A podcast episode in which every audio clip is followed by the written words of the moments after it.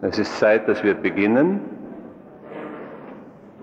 Mein Referat heute morgens hat den Titel Statt des Alten ein neues Spiel lernen.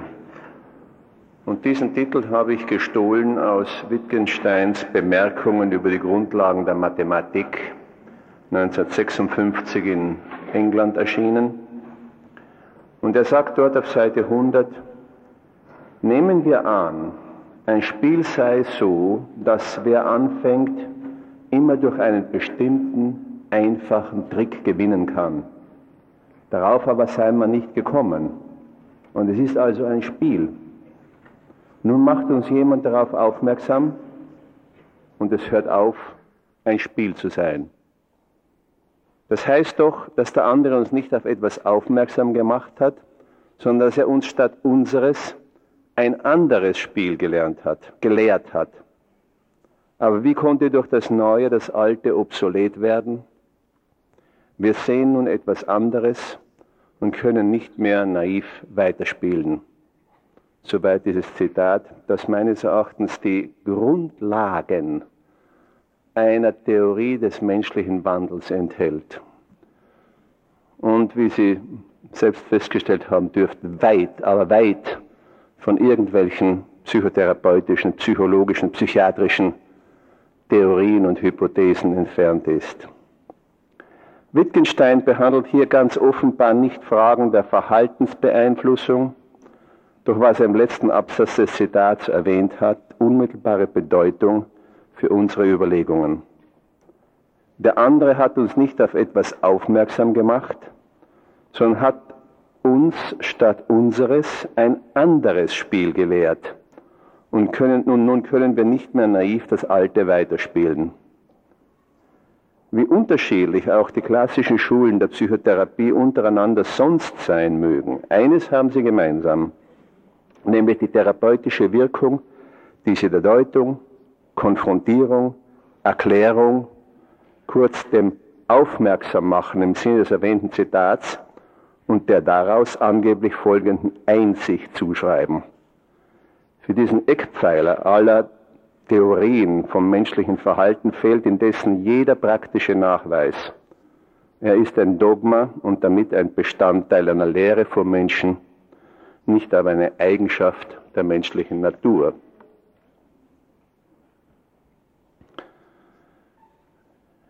Im Leben jedes Menschen ergeben sich diese plötzlichen Übergänge von einem Spiel zu einem anderen Spiel auf fast alltäglicher Basis. Und man würde naiverweise annehmen, dass die Forschung, die sich, wie schon erwähnt, mit den grundsätzlichen Gesetzen und Regeln des menschlichen Wandels befasst, sich in allererster Linie und als Ausgangspunkt jeder Forschung gerade mit diesem Phänomen sich auseinandergesetzt haben würde. Das ist aber, wie wir alle wissen, keineswegs der Fall. Der Einzige, der da eine Ausnahme macht, ist Franz Alexander, der schon in den 30er Jahren von der bereits erwähnten Corrective Emotional Experience spricht. Das heißt, dem auf Deutsch korrektiven Gefühlserlebnis könnte man vielleicht sagen. Das heißt eben, dass die Wirkung, die ein Zufallsereignis unter Umständen ganz banaler Art im Leben eines Menschen haben kann. Wie dieses Zufallsereignis plötzlich Perspektiven eröffnet, die immer schon da waren, aber für die man blind war. Darf ich Ihnen ein Ihnen vermutlich schon bekanntes ähm, Beispiel dieser Art nun geben? Es handelt sich um die, verzeihen Sie,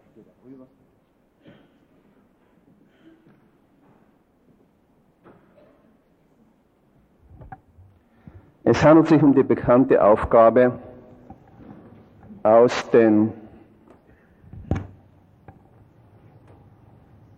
ja, die, das Neun-Punkte-Problem. Bitte, wenn Sie es schon kennen, seien Sie geduldig, es dauert ja nur ganz kurz eben, aber das Neun-Punkte-Problem besteht darin, dass Sie, falls Sie das noch nicht kennen, die Aufgabe haben, neun Punkte, die hier in quadratischer Form angeordnet sind, ja, man sieht sie, dass Sie diese neun Punkte durch vier gerade zusammenhängende Linien vereinigen. Das heißt, durch vier äh, gerade Linien sollen Sie nun diese neun Punkte zusammen ähm, auf, ähm, vereinigen. Nun, äh, ich habe noch niemanden getroffen, der von sich aus dieses Problem gelöst hätte. Jeden geht's wie mir anscheinend. Ich dachte mir, aha, also Moment mal, eins, bitte, bisschen nach rechts.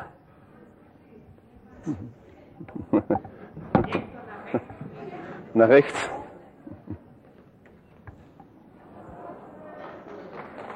Ah, jetzt, danke, jetzt habe ich es erst verstanden. also, ich ging, und so geht es scheinbar jedem, ging daran und sagte mir, also Moment mal, eins, zwei, drei, vier, da bleibt ein Punkt offen stehen, unverbunden mit dem anderen.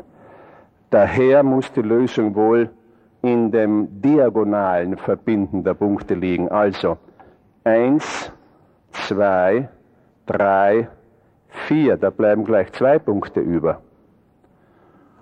Für mich ist das ein Symbol der Falle, in der wir uns befinden, unzählige Male im Leben. Wir rennen hin und her, wir versuchen alles und es geht und es geht und es geht nicht bis jemand kommt und sagt, ist doch ganz einfach. Schauen Sie. Ein, ups, nicht so einfach, wie ich dachte. Hm. Nur um mich zu ärgern, funktionieren die Fehler nicht. Nein, nein, das, das, das ist eine eine geheime Verschwörung. Nein, nein, das ist genau wie mit den Verkehrsampeln. Wenn ich komme, sind sie immer rot. Also, versuchen wir es nochmal. Ja. Eins, zwei, drei, vier. Voilà. Sehen Sie, die Lösung des Problems ist kinderleicht. Wir haben sie uns aber verunmöglicht, weil wir, ohne es zu wissen, uns eine Beschränkung auferlegt haben, die diese ganz bestimmte Problemsituation nicht an sich hat. Wer sagt schon, dass die Lösung innerhalb des Quadrats, das durch die neun Punkte dargestellt wird, zu finden sei? Nur ich sagte das und hatte die Folgen zu tragen.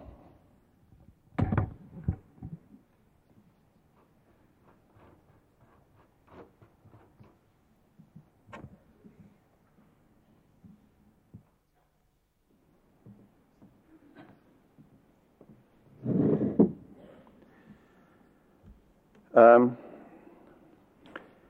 Sie kennen vielleicht den Witz von dem Mann, der alle 20 Sekunden die Hände klatscht.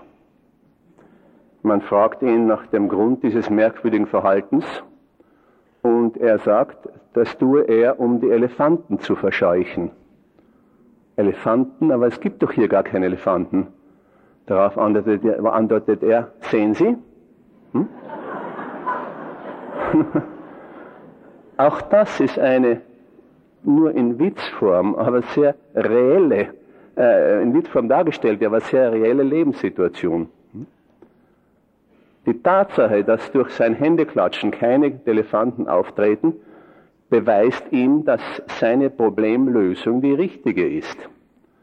Nun, wie würden Sie vorgehen, ähm, um diesen Mann nun davon abzubringen, die Hände zu klatschen?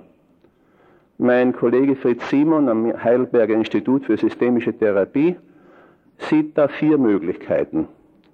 Die eine besteht darin, in einer lang, eine, eine lange, positive, tragfähige Beziehung zu diesem Menschen zu entwickeln, so dass er endlich mir glaubt, dass wenn er aufhört, die Hände zu klatschen, doch keine Elefanten kommen werden. Das dauert ziemlich lang.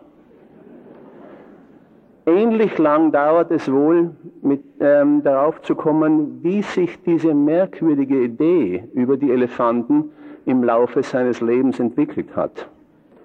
Auch das wird vielleicht nicht so einfach sein und die Herbeiführung einer Einsicht in diese Problematik, wie gesagt, ist etwas schwierig.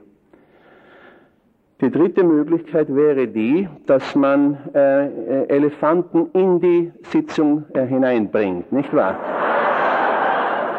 Das ist, das ist nicht nur ähm, technisch etwas schwierig, sondern würde möglicherweise auch keinerlei Bedeutung haben. Denn er würde zwar sehen, der betreffende Patient würde zwar sehen, dass das Klatschen die Elefanten keineswegs verscheucht, aber dass sie seine Angst vor den Elefanten in keiner Weise vermindert. Die vierte Möglichkeit, ich kann es eigentlich nicht Möglichkeit nennen, aber die, die vierte äh, Lösung wäre die, dass der Betreffende einen Autounfall hat, sich ein, seinen Arm bricht und nun, dass die Hand im Gips hat und nun nicht klatschen kann. Und nun bemerkt er, dass, obwohl er nicht klatschen kann, keine Elefanten kommen. Aber natürlich, derartige Interventionen in der Therapie sind etwas verböhnt, wie Sie wissen dürften.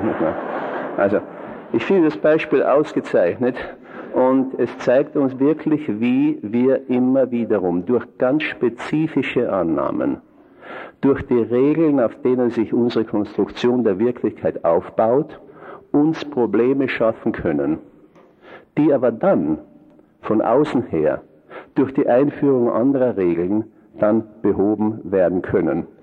Ich erwähnte Ihnen bereits, dass es äh, das Ehepaar, das einen Kollegen von mir anruft und um Ehetherapie bittet, weil sich im Laufe der, weiß ich, acht Jahre dieser Ehe die, die Frequenz des Geschlechtsverkehrs langsam immer vermindert hat und nun sie seit sechs Monaten circa keinen geschlechtlichen Kontakt mehr hatten.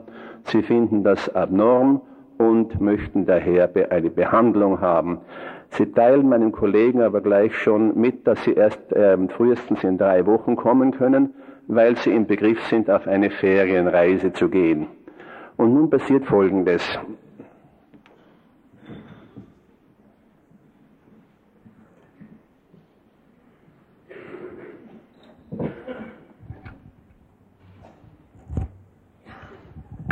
Seien Sie bitte, wenn ich das wiederhole, das wie gesagt, ich habe das schon erwähnt.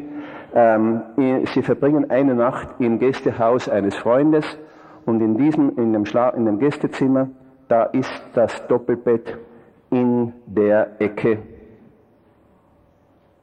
Während in Ihrem eigenen Schlafzimmer das Bett in der mehr traditionellen Weise so steht. Sie, sie schläft immer hier, also auf dieser Seite und er schläft links von ihr. Sie nehmen selbstverständlich auf der, in dem anderen Zimmer, wiederum in dem Gästezimmer, dieselbe, äh, dieselbe Position ein. Und nun im, im Laufe der Nacht muss der Mann mal raus. Er versucht aus dem Bett rauszugehen, wie gewohnt, stößt an die Wand legt sich darüber Rechenschaft ab, wo er ist und beginnt über seine Frau nun aus dem Bett herauszugehen. Und in diesem Augenblick, in seinen eigenen Worten bitte, fällt ihm auf, dass hier etwas von Wert liege. Und es, es, kommt, es kommt zum Geschlechtsverkehr, der sich dann der sich dann in, äh, äh, mit normaler Frequenz fortsetzt. Wie ich schon vorgestern ersuchte, fragen Sie mich bitte nicht, was das ist.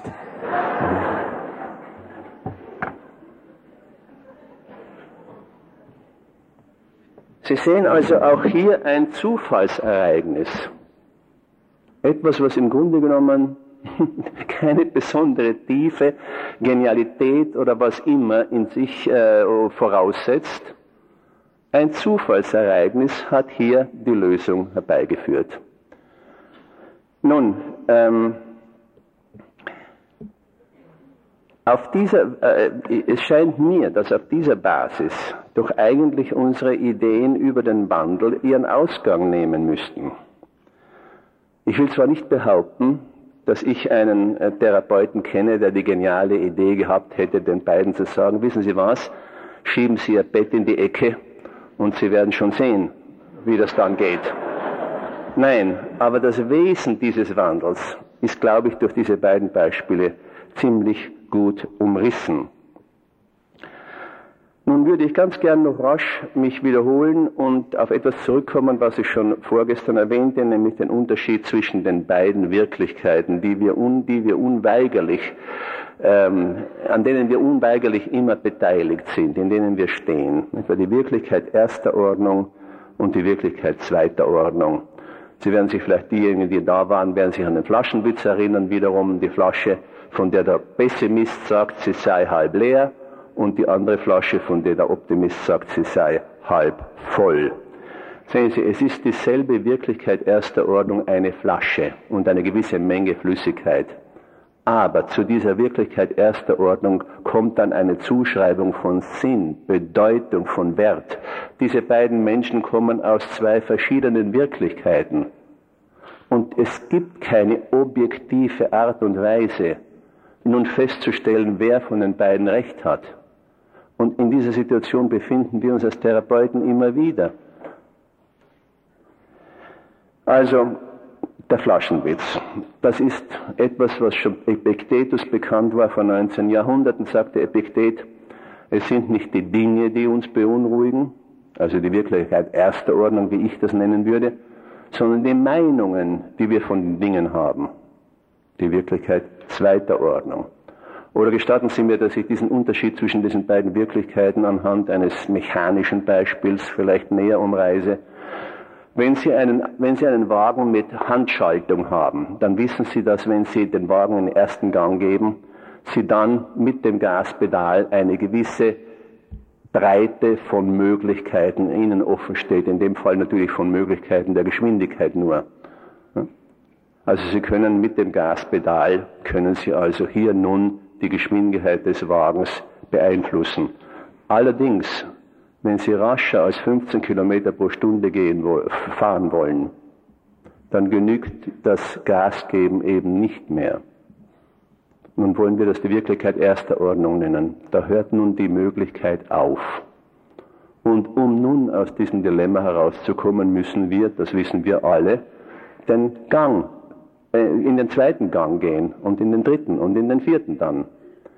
Das, sind, äh, das wären ähm, Beispiele, Symbole könnte man fast sagen, der Wirklichkeit zweiter Ordnung, des Wandels zweiter Ordnung. Das heißt, das Umschalten von einem Gang zum anderen ändert in ganz konkreter Weise die Form der Kraftübertragung vom Motor auf die Räder.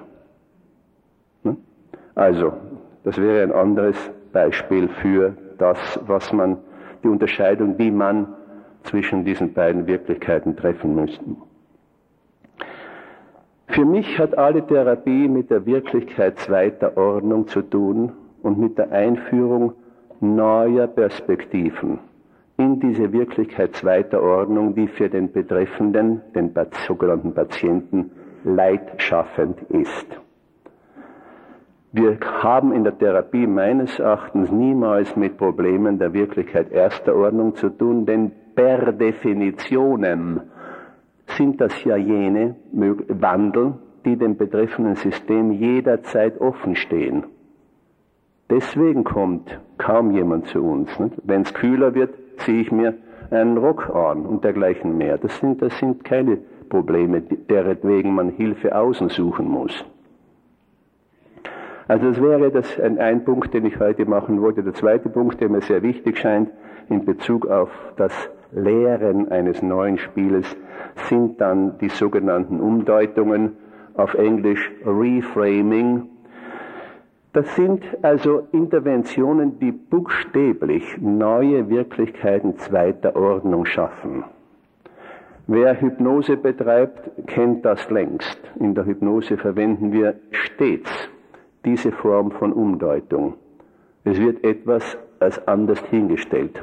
Wenn ich zum Beispiel in der Induktion einer Trance jemanden dazu bringe, dass sich seine Hand langsam hebt dann hat deswegen ja natürlich, die, ist deswegen die Hand nicht leichter als Luft geworden und geht nun von sich selbst hinauf, sondern ich habe eine Wirklichkeit geschaffen, in der der Betreffende die Bewegung seiner Hand, das Aufsteigen seiner Hand als etwas anderes als bisher sieht.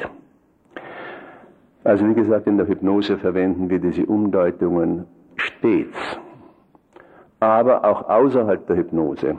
Nehmen wir zum Beispiel die Literatur. Wenn Sie sich an das Buch Tom Sawyer von Mark Twain erinnern, erinnern Sie sich vielleicht auch an jene Szene, wo Tom, dieser 13-Jährige, irgendetwas angestellt hat und nun zur Strafe einen Zaun streichen muss am Nachmittag, am Samstagnachmittag. Samstag heißt das auf Österreichisch bitte. Und und ähm, er hat große, große Angst, denn er weiß, dass seine Freunde vorbeikommen und ihn hänseln werden, dass er bestraft wurde und das nun tun muss. Und da sieht er in der Ferne schon den einen Jungen daherkommen, vor dessen Hohn und vor dessen äh, Spott er sich am meisten fürchtet. Und da kommt ihm, so beschreibt das ähm, Mark Twain, da, bekommt, da kommt ihm eine wunderbare Eingebung, er steht dort und pinselt dahin. Der andere Junge kommt, bleibt hinter ihm stehen und sagt, hm, arbeiten. Würdest du nicht lieber mit uns schwimmen kommen? Und Tom streicht weiter, dreht sich dann schließlich um und sagt, arbeiten. Was meinst du damit? Und der andere Junge sagt, na, das, ist das nicht vielleicht eine Arbeit, einen Zaun zu streichen? Und Tom deutet diese Lage, diese Sache um. Er gibt derselben Wirklichkeit erster Ordnung eine ganz andere Bedeutung. Er sagt, ja, hat denn einer, unser einer, jeden Tag eine Chance, einen, einen Zaun zu streichen? Und nach einiger Zeit sagt der andere Junge, du Tom, lass mich bitte ein bisschen streichen. Und als der, Tag, als der Nachmittag vorbei ist, da schwimmt Tom in Reichtum, denn jeder seiner Freunde, der vorbeigekommen ist, hat für das Privileg bezahlt, einen Teil des Zaunes streichen zu dürfen. Sehen Sie die, die, die Macht der Umdeutung, wie gesagt, die uns ja als, als Hypnotherapeuten sehr wohl bekannt ist. Oder nehmen Sie einen, einen französischen Film, der kurz nach dem Kriege auch äh, im deutschen Sprachraum gezeigt wurde, Kermesse Heroique, ich glaube, der deutsche Name war Karnval in Flandern. Es handelt sich da um ein kleines flandrisches Dorf, das auf dem, äh, das, äh, an das die vorrückenden Spanier im Religionskrieg nun langsam, an das sie sich nähern. Und die Spanier schicken einen ihrer Offiziere in das Dorf hinein und teilen den Dorfbewohnern mit, dass sie sich ergeben müssen. Falls sie Widerstand leisten sollten, wird das Dorf mit Gewalt eingenommen werden und zerstört werden. Damit reitet er ab, er wartet nicht auf eine Antwort und nun die Dorfbewohner befinden sich vor diesem Dilemma. Zwei Möglichkeiten, beide äußerst äh, tra tragisch. Wenn sie Widerstand leisten würden, würden ihre schwachen Besetzungen und ihre wenigen Soldaten kaum ausreichen, um den siegreichen Spaniern irgendein Hindernis zu, zu geben und das Dorf würde dann, wie gesagt, zerstört. Oder aber sie ergeben sich und in diesem Falle wissen sie, dass ihre Häuser geplündert und ihre Frauen vergewaltigt werden würden. So, was nun? Hm? Das Neun-Punkte-Problem wiederum. Die Frauen kommen in diesem Fall mit, dem, mit der Lösung daher und sie sagen, die Männer sollten das Dorf verlassen und sich in den Wäldern verstecken. Die vorrückenden Spanier würden ein Dorf vorfinden, bewohnt von, äh, von, von Frauen, wehrlosen Frauen, die da, die da, und das ist eine Situation, die dem sprichwörtlichen, der sprichwörtlichen Galanterie der Spanier sehr wohl entsprechen würde. Und so ist es auch. Die Spanier benehmen sich überaus korrekt, es kommt allerdings zu einer Reihe von Liebesaffären, die aber keineswegs gegen den Willen der betreffenden Damen sind. Und als die Spanier nach zwei, drei Tagen ihren Vormarsch nach Norden fortsetzen, da hinterlassen sie reiche Geschenke aus Dankbarkeit für diese ganz wunderbare Gastfreundschaft. Sie sehen eine Umdeutung. der, der, der, der Situation, der, wirklich, der scheinbaren Wirklichkeit, wurde eine andere Wirklichkeitsbedeutung zugeschrieben. Ein anderes Beispiel, für dessen äh, Erfolg ich nicht garantieren kann, aber immerhin stellen Sie sich vor, ein Mann wird in finsterer Nacht in einer engen, Stra in einer engen Gasse von einem Räuber mit der Pistole angehalten und zur Übergabe seines, ähm, seiner Brieftasche gezwungen. Wiederum eine Situation, in der es nur zwei Möglichkeiten gibt, die beide unangenehm sind.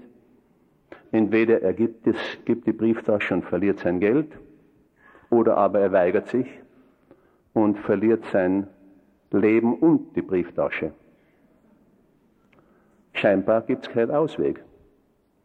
Doch, es gibt Auswege. Zum Beispiel, der Mann könnte sagen, hören Sie mal, ich suche seit langer Zeit jemanden wie Sie. Ich brauche jemanden, der den, den Geliebten meiner Frau eliminiert.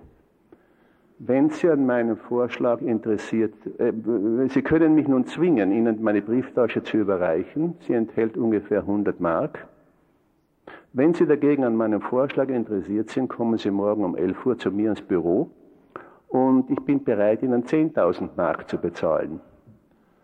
Bitte, wie gesagt, ich garantiere nicht, dass das funktioniert.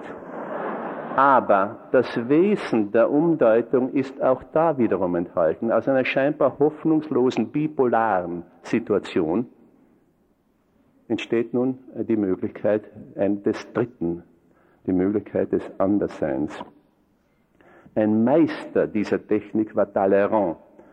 Talleyrand, der bekanntlich im Kongress von Vienna im Jahre 1815, äh, dem ist es gelungen, Frankreich, das damals bestraft werden sollte für alle die, das unendliche Leid, das Napoleon mit seiner Besetzung der meisten europäischen Staaten mit sich gebracht hat, bestraft zu werden. Da brachte es Talleyrand fertig, Frankreich als das erste Opfer Napoleons hinzustellen. Stellen Sie bitte das einmal vor.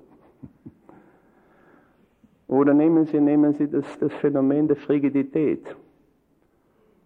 Stellen Sie sich vor, man, man, man, man, man geht als Therapeut in der Weise vor, wie das äh, scheinbar die richtige ist, dass man die Frigidität eben als etwas Pathologisches hinstellt, als Penisneid, als Rebellion gegen das Männliche.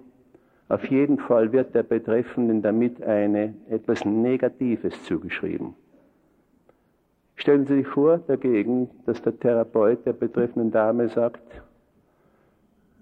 Glauben Sie wirklich, dass Sie Ihren Mann so beschützen müssen? Glauben Sie wirklich, dass er der Macht Ihrer entfesselten Erotik nicht gewachsen sei? Fürchten Sie, fürchten Sie vielleicht, dass er impotent würde? Damit hat man der, der, der, der, derselben Situation wiederum, derselben Wirklichkeit erster Ordnung eine ganz andere Bedeutung gegeben, als es klassischerweise klassischerweise getan wird.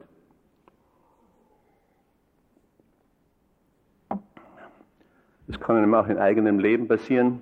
Ich erinnere mich, als die Sitzgurtzwang, der Sitzgurtzwang eingeführt wurde, da fand ich das auch ich das zunächst als eine unerlaubte Einmischung des Staates in meine eigenen Affären. Und dann ließ ich das fallen, weil ich mich überzeugte, dass das Anlegen des Sitzgurtes ein Vorteil für mich ist. Und daher die, die Tatsache, dass das eine behördlich vorgeschriebene Sache ist, vollkommen unwesentlich wurde. Sehen Sie, mit diesen ganzen Überlegungen möchte ich eben nur in Frage stellen, das Dogma der Verdrängung von irgendwelchen äh, wichtigen ähm, Elementen als Hauptgrund der Probleme der Gegenwart. Und damit stelle ich natürlich auch in Frage die absolute Notwendigkeit der Einsicht in die Art und Weise, wie diese Problematik entstanden ist. Sehen Sie auch, wenn, ich meine, es ist, es ist gleichgültig. Ich weiß heute noch nicht, warum ich angenommen habe, diese neun Punkte seien innerhalb des Quadrats, das sie bilden, zu verbinden. Ich weiß das nicht, aber Jemand zeigt mir es, wie es geht und damit hat sich's. Das ist keine kosmetische, oberflächliche, ähm, kurzfristig dauernde Sache. Das ist eine Sache ein für alle Mal.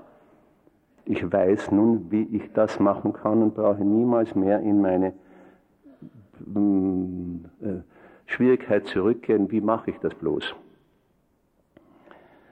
Darüber, wie gesagt, habe ich schon vorgestern gesprochen, daher nur eine ganz kurze Wiederholung. Eine, ähm, das nämlich einen Verweis darauf, was Popper, Karl Popper, die, die selbstimmunisierenden äh, Propositionen nennt. Danke, das genügt jetzt. Das ist nämlich etwas unangenehm, wissen Sie in den Augen. Ja. Ähm, eine, ähm, für Popper gibt es gewisse Propositionen, die nicht falsifizierbar sind. Das heißt, deren Wirklichkeit sowohl durch den Erfolg wie den Misserfolg ihrer konkreten Anwendung bewiesen werden. Wiederum mit, äh, mit, mit bitte, bitte, ich will die anwesenden äh, gläubigen Menschen in keiner Weise äh, beleidigen durch dieses nächste Beispiel. Aber nehmen Sie das Phänomen, des, die, die, das angeblich, die angebliche Wirkung des Gesundbetens. Wenn, das, wenn der Zustand des Kranken sich aufgrund seines Gebetes oder der Gebete anderer bessert, dann scheint das ein klarer Beweis für die Wirksamkeit des Gesundbetens, des Betens zu sein. Ändert sich der, der, der Zustand des Kranken nicht und verschlechtert es sich vielleicht bis zum Tode, dann beweist das nur, dass die Macht seines Gebetes nicht ausreichend war.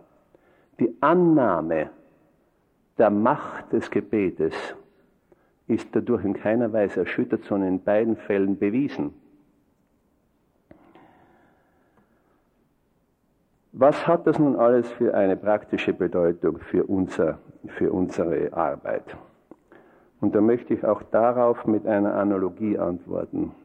Nämlich, wenn ich heute mit einer Familie oder einem Ehepaar, ich ziehe es immer vor, mit menschlichen Beziehungssystemen zu arbeiten und arbeite dann vielleicht im Laufe der Therapie mit Einzel, einzelnen Personen, wenn ich das Funktionieren dieses Systems einmal verstanden habe. Wenn ich also heute mit einem Beziehungssystem arbeite, dann ähm, ist das für mich wie ähm, die Lage eines Mannes, der in ein fremdes Land reist, dessen Sprache er nicht spricht und der auch das Schachspiel nicht kennt, die Regeln des Schachspiels nicht kennt und der nun in diesem fremden Lande an zwei, Men an zwei Personen kommt, die an einem Tisch sitzen, sich gegenseitig äh, gegenüber sitzen und äh, Figuren auf einem Brett schieben. Da er die Sprache nicht spricht, kann er sie nicht fragen, bitte, was sind die Regeln dieses Spiels? Ich glaube, Sie werden aber zugeben, dass dieser Mann durch Beobachtung, durch reine Beobachtung des Verhaltens im Jetzt und Hier der Betreffenden langsam, bitte nicht im Laufe eines, einer einzigen Partie, aber im Laufe mehrerer Spiele, langsam die Regeln des Schachspiels rein aus der Beobachtung ableiten wird können und auch den Endpunkt des Schachs, nämlich der Schachmatt. Wie tut er das? Er wird ganz einfach nach Redundanzen, nach Wiederholungen Ausschau halten. Er wird als erstes zweifellos feststellen, dass die beiden sich so verhalten, als ob sie eine Regel hätten, dass ein Zug des Spielers A immer oder fast immer von einem Zug des Spielers B gefolgt wird. Es gibt da zwei Ausnahmen. Sie wissen, dass der, der Eröffnungszug, der ist ähm, zweimal, zweifach und auch die, die ach, wie heißt schon, die, die, die, dann? Die, die Rochade, Verzeihung, und auch die Rochade. Aber die wesentliche, viel, viel größere Häufigkeit des Abwechselns, der Alternation dieser, dieser Züge, wird ihn also dazu bringen anzunehmen, dass es eine der, das sei eine der Regeln dieses Spiels. Und in ähnlicher Weise wird er langsam, freilich viel schwieriger, aber doch langsam zum Verständnis der den Zügen aller anderen Figuren zugrunde liegenden Regeln kommen. Bitte, das Wesentliche für mich in, diesem, in dieser Analogie ist folgendes. Erstens, er spricht die Sprache der Betreffenden nicht. Damit meine ich folgendes. Wenn man eine Sitzung beginnt und man würde fragen, bitte, was sind Ihre Interaktionsregeln? Da würden uns die Leute anschauen und nicht wissen, wovon wir sprechen. Ne? Zweitens ist das Schach im Sinne der mathematischen Spieltheorie ein Spiel ohne ähm, ein, ein, ein Spiel ähm, im Jetzt und Hier. Das heißt ein Spiel, das jederzeit begreift, von, äh, ein Spiel mit, mit voller Information, so wird es genannt. Das heißt, die Information ist jeweils auf dem Schachbrett da. Die, wie es dazu kam, wie diese Konstellation sich ergab, ist für den Schachspieler völlig gleichgültig. Jeder Schachspieler kann an einem bestimmten Zeitpunkt ein fremdes Spiel übernehmen. Es ist völlig gleichgültig, was geschah. Für ihn ist maßgebend nur die Situation im Jetzt und Hier auf dem Schachbrett. Und drittens ist es völlig unnötig, sich Gedanken über die Motivation der Spieler zu machen. Sie spielen. Viertens ist es unnötig zu suchen, was nun dieses Spiel in einem symbolischen Sinne bedeuten mag. Es gibt da wunderschöne Geschichten über die Bedeutung des Schachspiels. Das heißt zum Beispiel, der, ein, ein Kampf zwischen den Mächten des Guten und des Bösen sei damit symbolisiert. Ich glaube, Sie werden zugeben, dass in dem von mir erwähnten Falle äh, diese, diese, diese mh, Erklärungen ungefähr so viel beitragen zum Verständnis des Spiels wie die Astrologie zur Astronomie. Also, das Schachspiel, die Schachanalogie ist äh, eines meines Erachtens ein wesentliches äh, Beispiel dafür, wie wir an bestimmte Situationen im Jetzt und Hier herangehen können und äh, äh im Jetzt und Hier zum Verständnis dessen zu kommen. Eine andere äh, besonders wichtige Spielauffassung ähm, äh, ist die, dass ähm, wir immer im Augenblick, wo wir Menschen interagieren, also im grundsätzlichen Sinne spielen sehen, ne? Zug, Gegenzug, Zug, Gegenzug, da äh, haben wir es ähm, eben nicht mehr mit einer Addition von Einzelverhalten zu tun. Jede Beziehung ist mehr und anders geartet als die Summe, die bloße arithmetische Summe ihrer Einzelteile. Die, die H2O kann man nicht begreifen, wenn man separat die Eigenschaften des Wasserstoffs und die Eigenschaften des Sauerstoffs untersucht und daraus zu einem Verständnis des Wassers zu kommen. Das Wasser ist eine Neubildung, wie das eben modernerweise heißt, die, die nicht rückführbar ist, sondern die ein Drittes darstellt, von dem Aristoteles, pardon, Sokrates behauptete, es gebe es nicht, tertium non datur, wurde gesagt. Auf diese Weise kommen wir zu einer Neudefinierung scheinbar endgültig feststehender, klarer Grundbegriffe meist psychologischer Art. Nehmen Sie zum Beispiel den Begriff der Macht. Das ist ein monadischer Begriff. Die Macht ist etwas, das einer hat und das sie anwenden kann. Stellen Sie sich aber bloß vor, wie kontextbedingt jede Erscheinung der Macht doch ist. Wenn, nehmen Sie einen, einen Menschen, der einen Herzanfall erleidet. Zweifellos, der ist machtlos in diesem Moment, aber hat enorme Macht über seine menschliche Umgebung. Das Kleinkind ist ein machtloses Wesen, aber wenn es zu schreien beginnt, kommt die Welt der Erwachsenen zum Stillstand und alles stürzt sich auf dieses Kind. Wer hat hier Macht? Wenn zwei Menschen durch eine enge Tür gehen müssen, wer hat Macht? Der als erster durchgeht oder der den anderen zuerst durchgehen lässt? und so weiter und so weiter. Von den Suiziddrohungen will ich ganz abschauen, absehen. Das sind also unglaubliche aggressive Machtausübungen.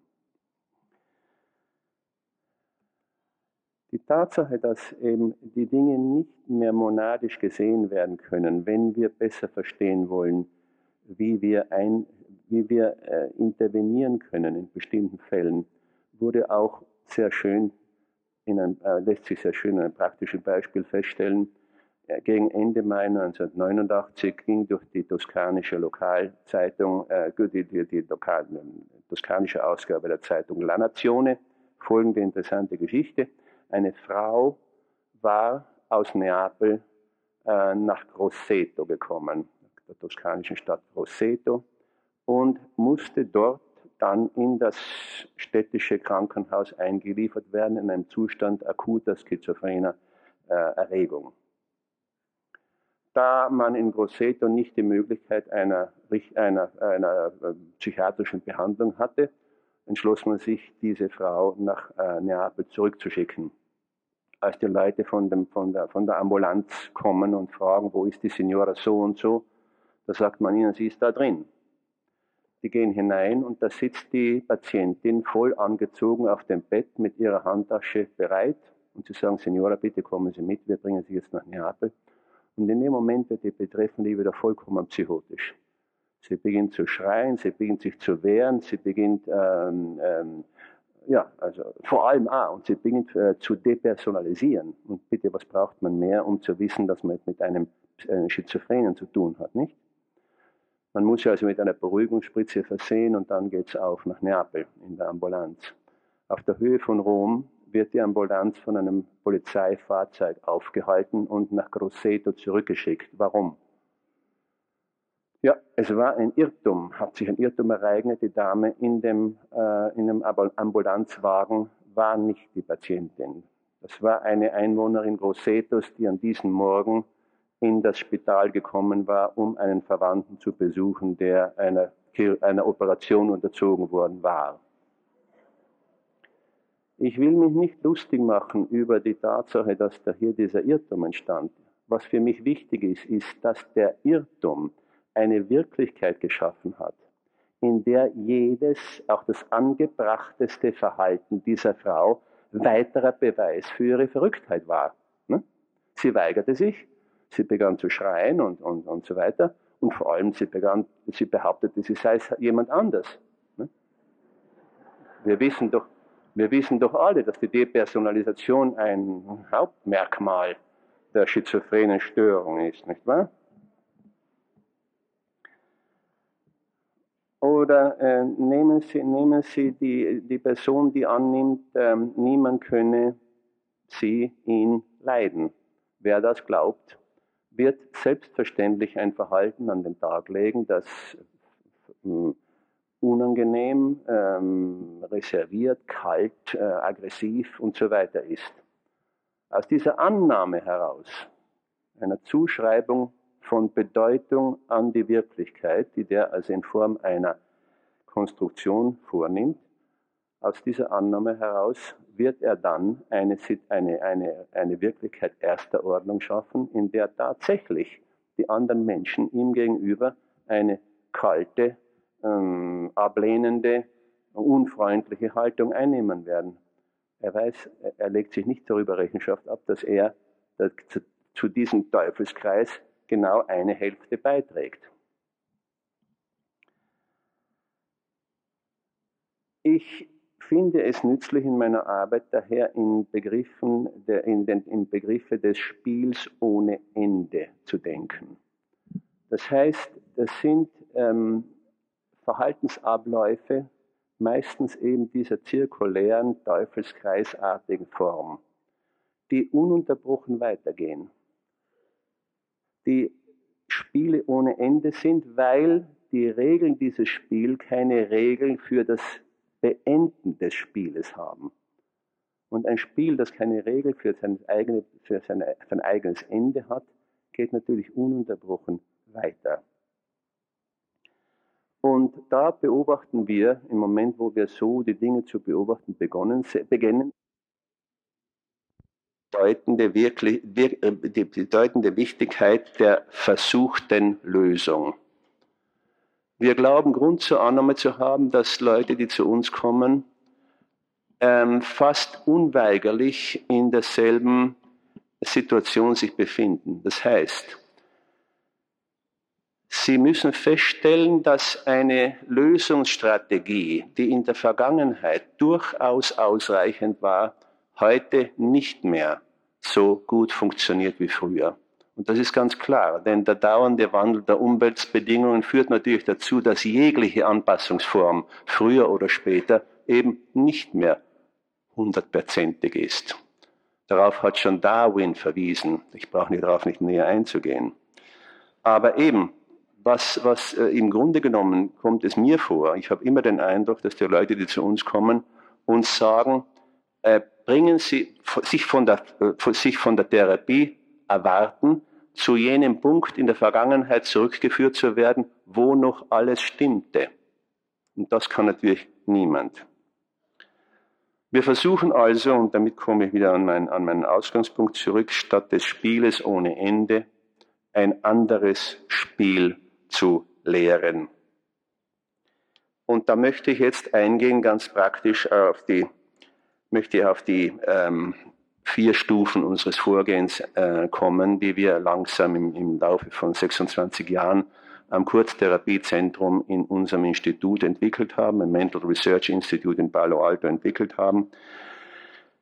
Der erste Punkt zu Beginn einer, eines äh, Falles fragen, äh, da fragen wir natürlich nach dem Problem. Wir bitten um eine Definition des Problems.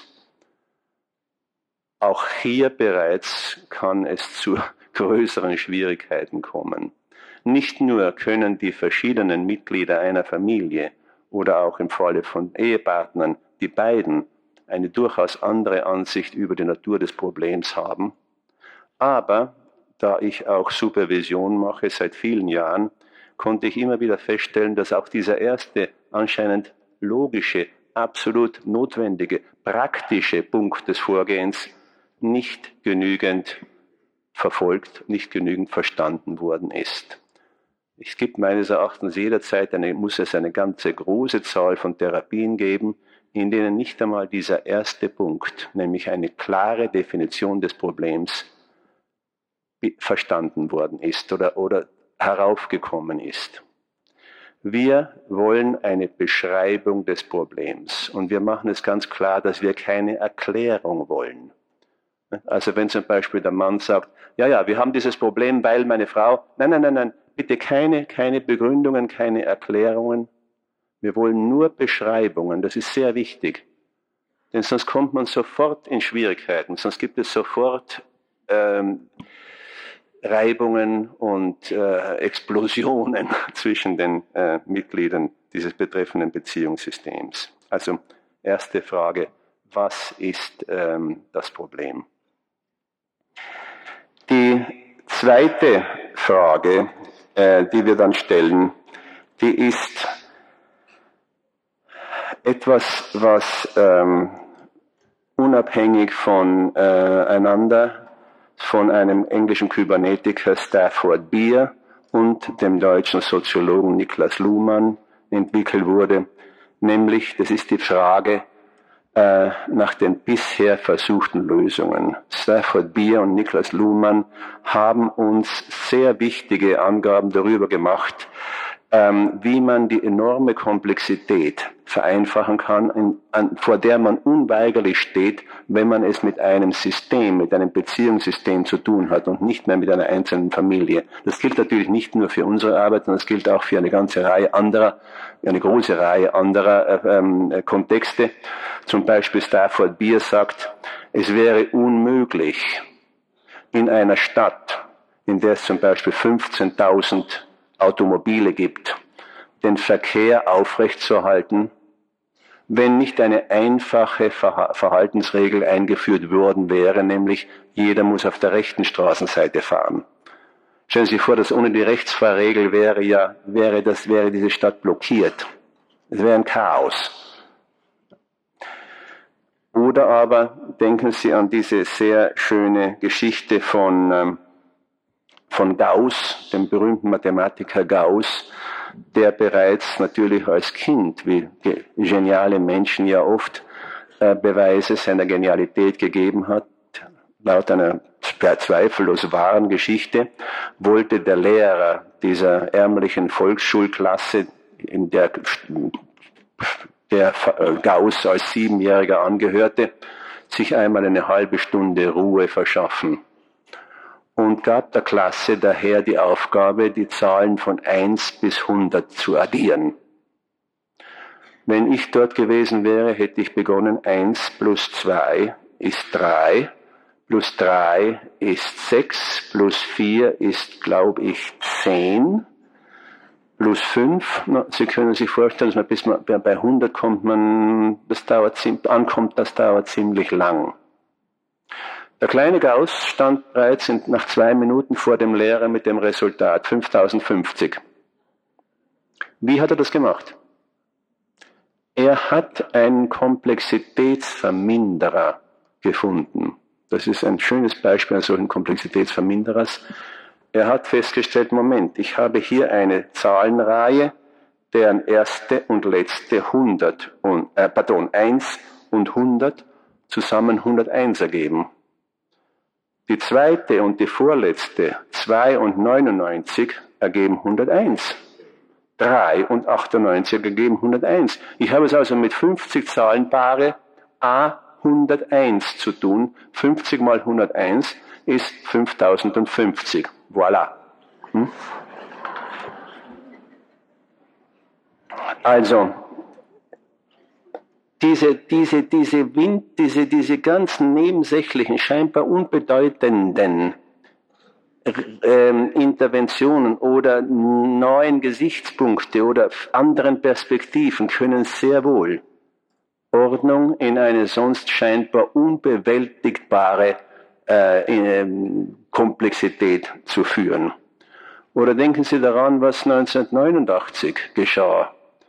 Da entschloss sich die ungarische Regierung, äh, einige hundert Kilometer rostigen Stacheldrahts an der österreichischen Grenze aufzuwickeln.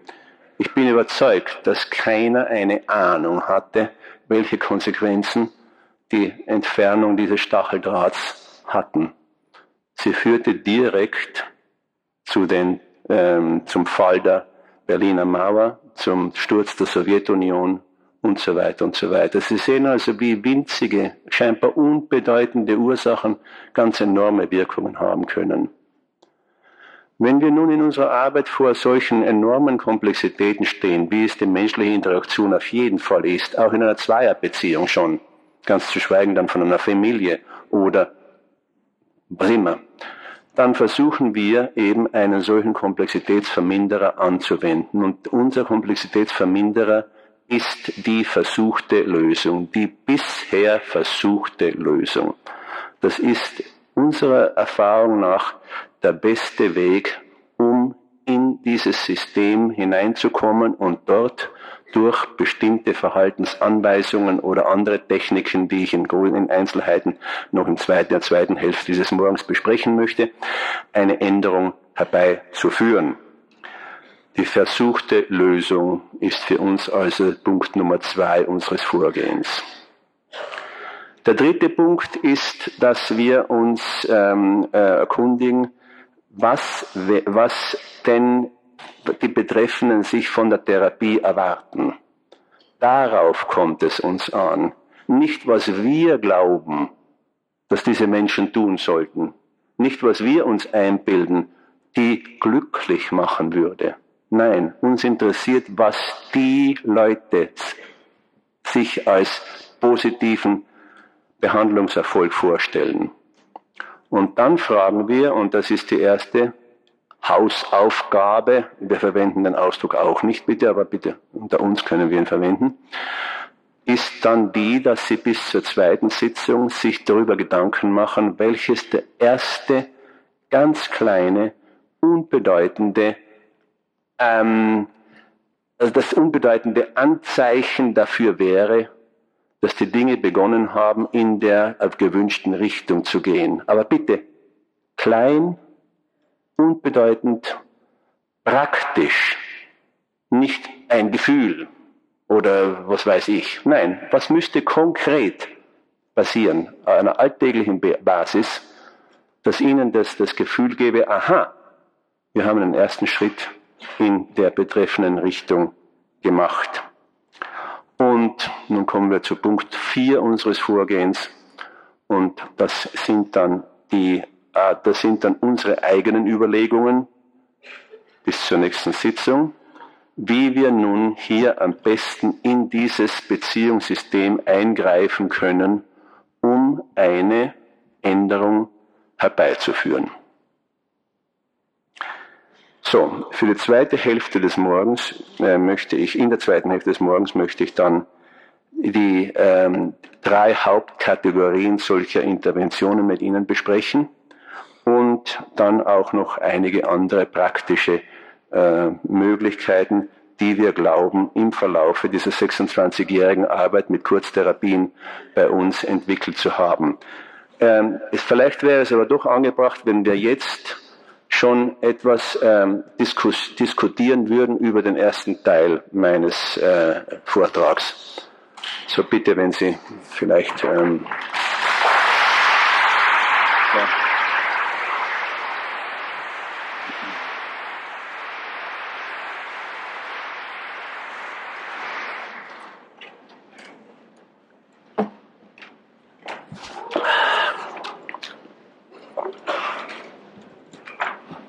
Ja? Ja, bitte. Die erste. Nein, Nummer eins, bitte.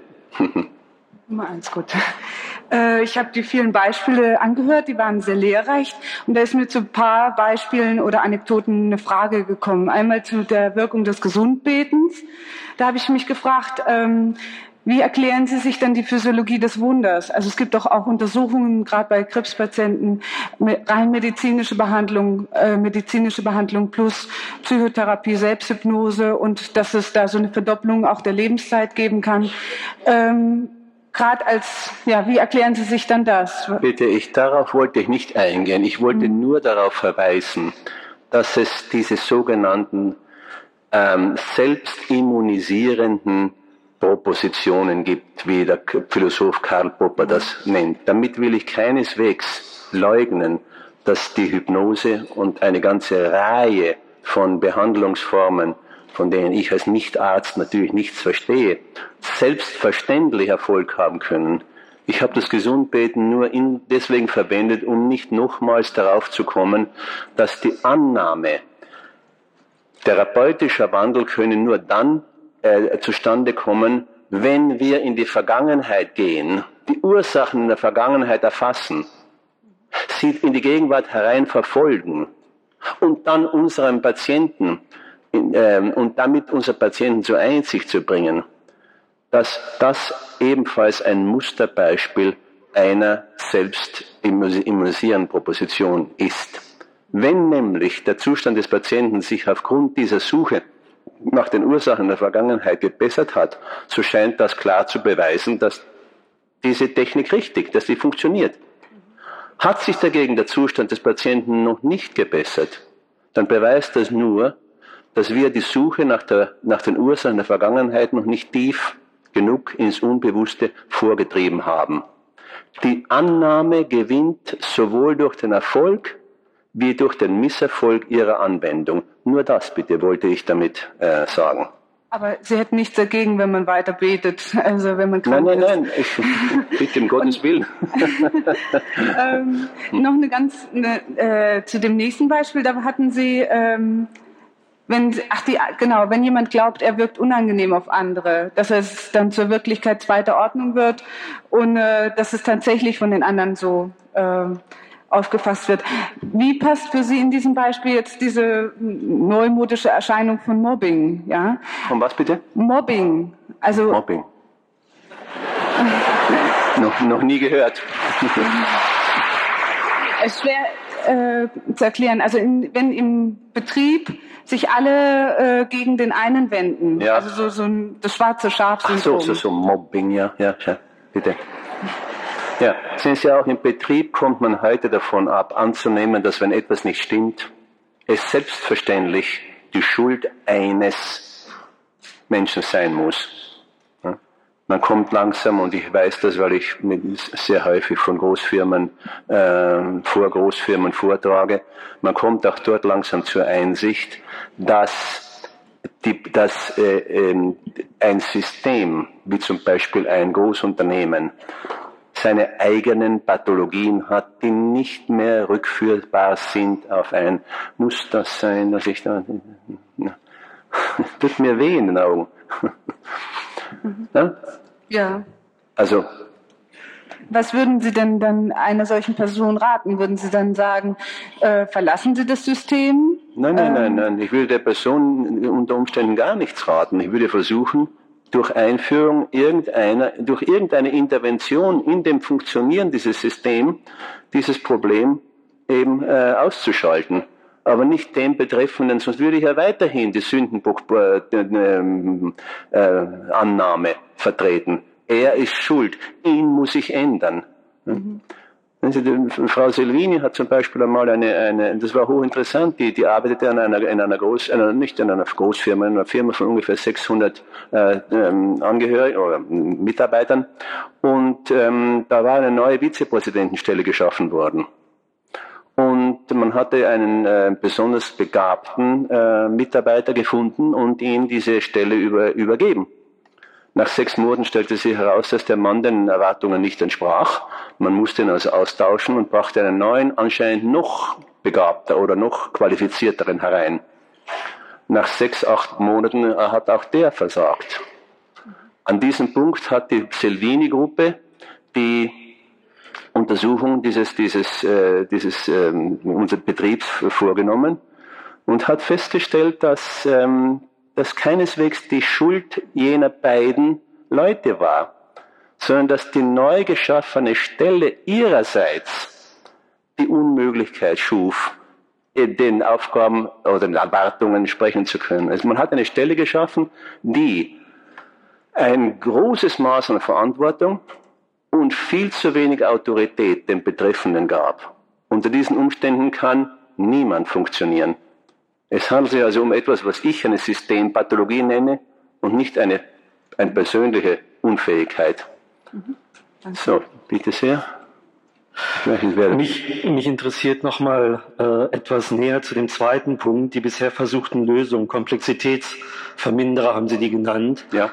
Ähm, das bedeutet ja, dass wenn ich mir die bisher versuchten Lösungen ansehe, dass ich in die Geschichte des Patienten hineingehen muss. Das sind ja Lösungen, die in der Vergangenheit abgelaufen sind, verworfen sind und ist nicht mit äh, über diesen Schritt, und zwar je komplexer die Problematik ist, umso mehr ist notwendig, da auch genau zu gucken, was bisher gelaufen ist.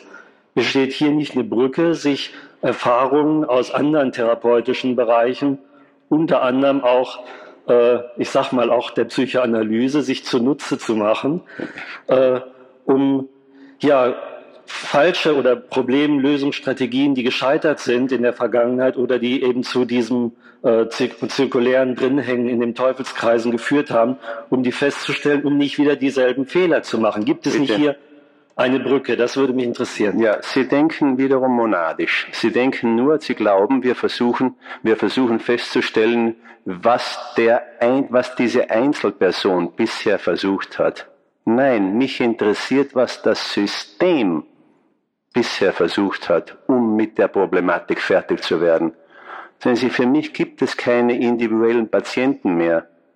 Für mich gibt es nur Beziehungen, die krankhaft sind. Meine Patienten sind Beziehungen, sind Systeme.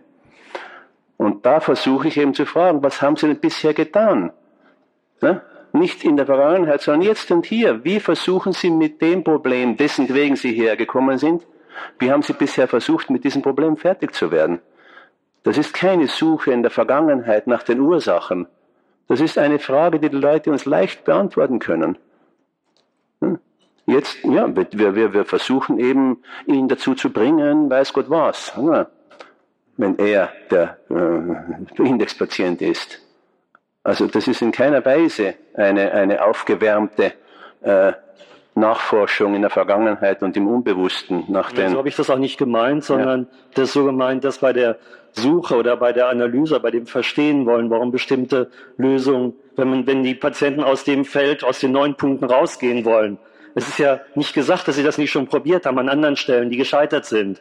Ja, ja, aber bitte, ich, ich spreche ja nur, ich spreche ja nur von Systemen, die es äh, nicht fertigbringen, die eine, eine neue Lösungsstrategie zu entwickeln und anzuwenden, sondern die weiterhin die bis die in der Vergangenheit erfolgreiche Strategie auch jetzt in der Gegenwart anwenden und damit weniger und weniger und weniger erreichen. Nichts mehr. Ne? Und das können die uns mit Leichtigkeit sagen. Bitte, was haben Sie denn bisher getan, um mit diesem Problem fertig zu werden? Und welchen Rat haben Sie von anderen Leuten bekommen, die von Ihrem Problem wissen? Das interessiert mich, ausschließlich das, denn hier, da will ich nun blockieren, da will ich nun eben intervenieren in der Weise, die ich jetzt das äh, in der zweiten Hälfte dann erwähnen möchte. Wir haben, glaube ich, noch Zeit für zwei Fragen, bitteschön. Ähm, Sie sagten vorhin, und das habe ich auch schon von anderen Vertretern der systemischen Therapie des Öfteren gehört, dass Sie bewusst darauf verzichten, äh, nach Erklärungsansätzen zu suchen oder in der Vergangenheit für die Entstehung eines Problems Ursachen zu finden. Ich habe jetzt auf dem Workshop vom Herrn Grave gelernt, dass es vier Wirkfaktoren in der Therapie gibt, die ganz allgemein bestimmt werden können. Einer dieser Wirkfaktoren soll gerade dieser Klärungsaspekt sein. Fragen Sie mich nicht warum, die Erklärung dazu habe ich nicht bekommen, aber dieser Aspekt an sich in der Therapie soll mit wesentlich beitragen als einer von vier Faktoren für den Erfolg von Therapien. Unter anderem wurde in diesem Workshop eben auch verschiedene Therapieformen untersucht, welche der vier Wirkfaktoren besonders berücksichtigt ist. Die Wirksamkeit der systemischen Therapie will ich gar nicht in Frage stellen. Ich frage mich nur, äh, kann nicht dieser Verzicht auf diesen einen Wirkfaktor doch eine Erfolgsminderung oder sagen wir mal eine nicht voll ausgeschöpfte Bandbreite bedeuten, der letztendlich ähm, vielleicht der systemischen Therapie nicht die volle Wirkung sozusagen gibt. Ich muss gestehen, ich habe den, den Sinn dieses einen Wirkfaktors nicht verstanden. Was meinen Sie damit? Einfach Erklärung dafür zu finden, warum jemand so handelt, wie er handelt. Ach so, Mhm. Nein, das ist für uns völlig gleichgültig. Das Warum ist für uns völlig gleichgültig. Dass er so handelt, darauf kommt es uns an, jawohl. Ja, aber empirisch ist halt nachgewiesen, dass diese, dieses Verstehen, dieses ähm, auch nachvollziehen können, warum ein Handeln zustande kommt, eben ein Wirkfaktor ist, der Therapie erfolgreich macht. Nicht in unserem Modell, bitte. Und nur von unserem Vorgehen kann ich sprechen. Also, uns ist es gleichgültig, ja. warum das so entstand. Dass es so ist, darauf kommt es uns an. Ja, danke. Ähm, ich habe Ihren Vortrag so verstanden, dass die Lösungen häufig im Sinne eines Klicks äh, zu verstehen sind, der in vielen Beispielen von außen kam. Jetzt habe ich einmal die Frage, welche Bedeutung hat für Sie die Patienten oder Klienten beziehungsweise das System dazu hinzuführen, dass Sie selber auf diese Lösungen kommen, um sie entsprechend besser annehmen zu können? Die eine Frage. Und die zweite Frage, welche Bedeutung hat für Sie die Regeln auch in gewisser Weise einzuüben, dass sie auch ähm, äh, fester werden? Denn häufig ist es ja so, dass mit, dem, mit der Einsicht, dass sich noch nicht so äh, weiter transportieren lässt.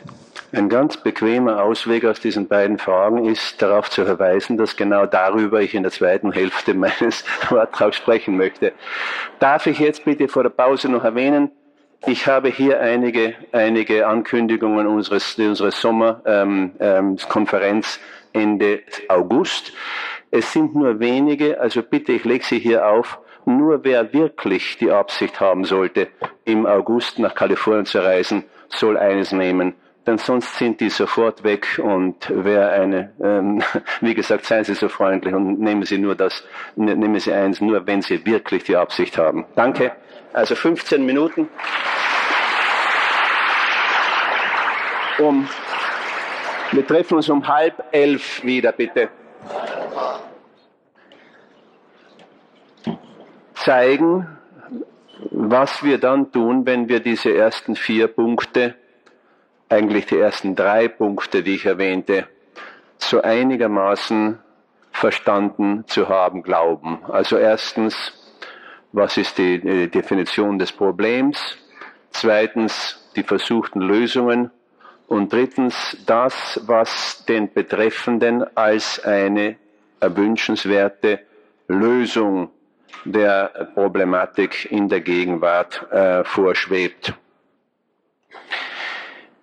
Und da haben sich bei uns im Laufe der Zeit eben im Kurztherapieprojekt drei Hauptkategorien von Interventionen herausgebildet, rein empirisch, die sich aufbauen auf der zunehmenden Intensität des Widerstandes gegen den Wandel.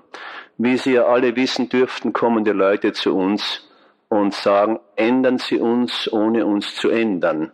Das ist, man, man, will, man will, dass etwas Neues käme, aber es soll nichts Neues sein. Und, und das natürlich, das ist das Einzige, was kein Therapeut jemals fertigbringen dürfte. Wir haben es also auf jeden Fall mit Widerstand zu tun jedes System, ob es äh, sich um ein Individuum allein handelt, was natürlich auch gelegentlich vorkommt, zum Beispiel Studenten, die eben ähm, allein kommen, die Familie lebt tausende von Kilometern weit weg, oder aber Ehepaare und äh, ganze Familien, inklusive, so wurde ich nämlich gefragt jetzt, ähm, inklusive natürlich auch die Kinder.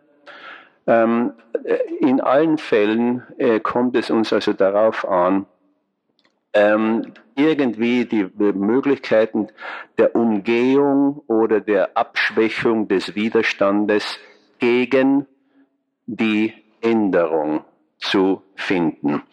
Nun, die erste Kategorie, die wir da ähm, äh, haben, zur Verfügung zu haben, glauben, sind die direkten Verhaltensverschreibungen, so nennen wir das. Wir sprechen nicht von Homework, von Hausaufgaben, sondern wir sprechen von Verhaltensverschreibungen. Ähm, Behavior Prescriptions auf Englisch.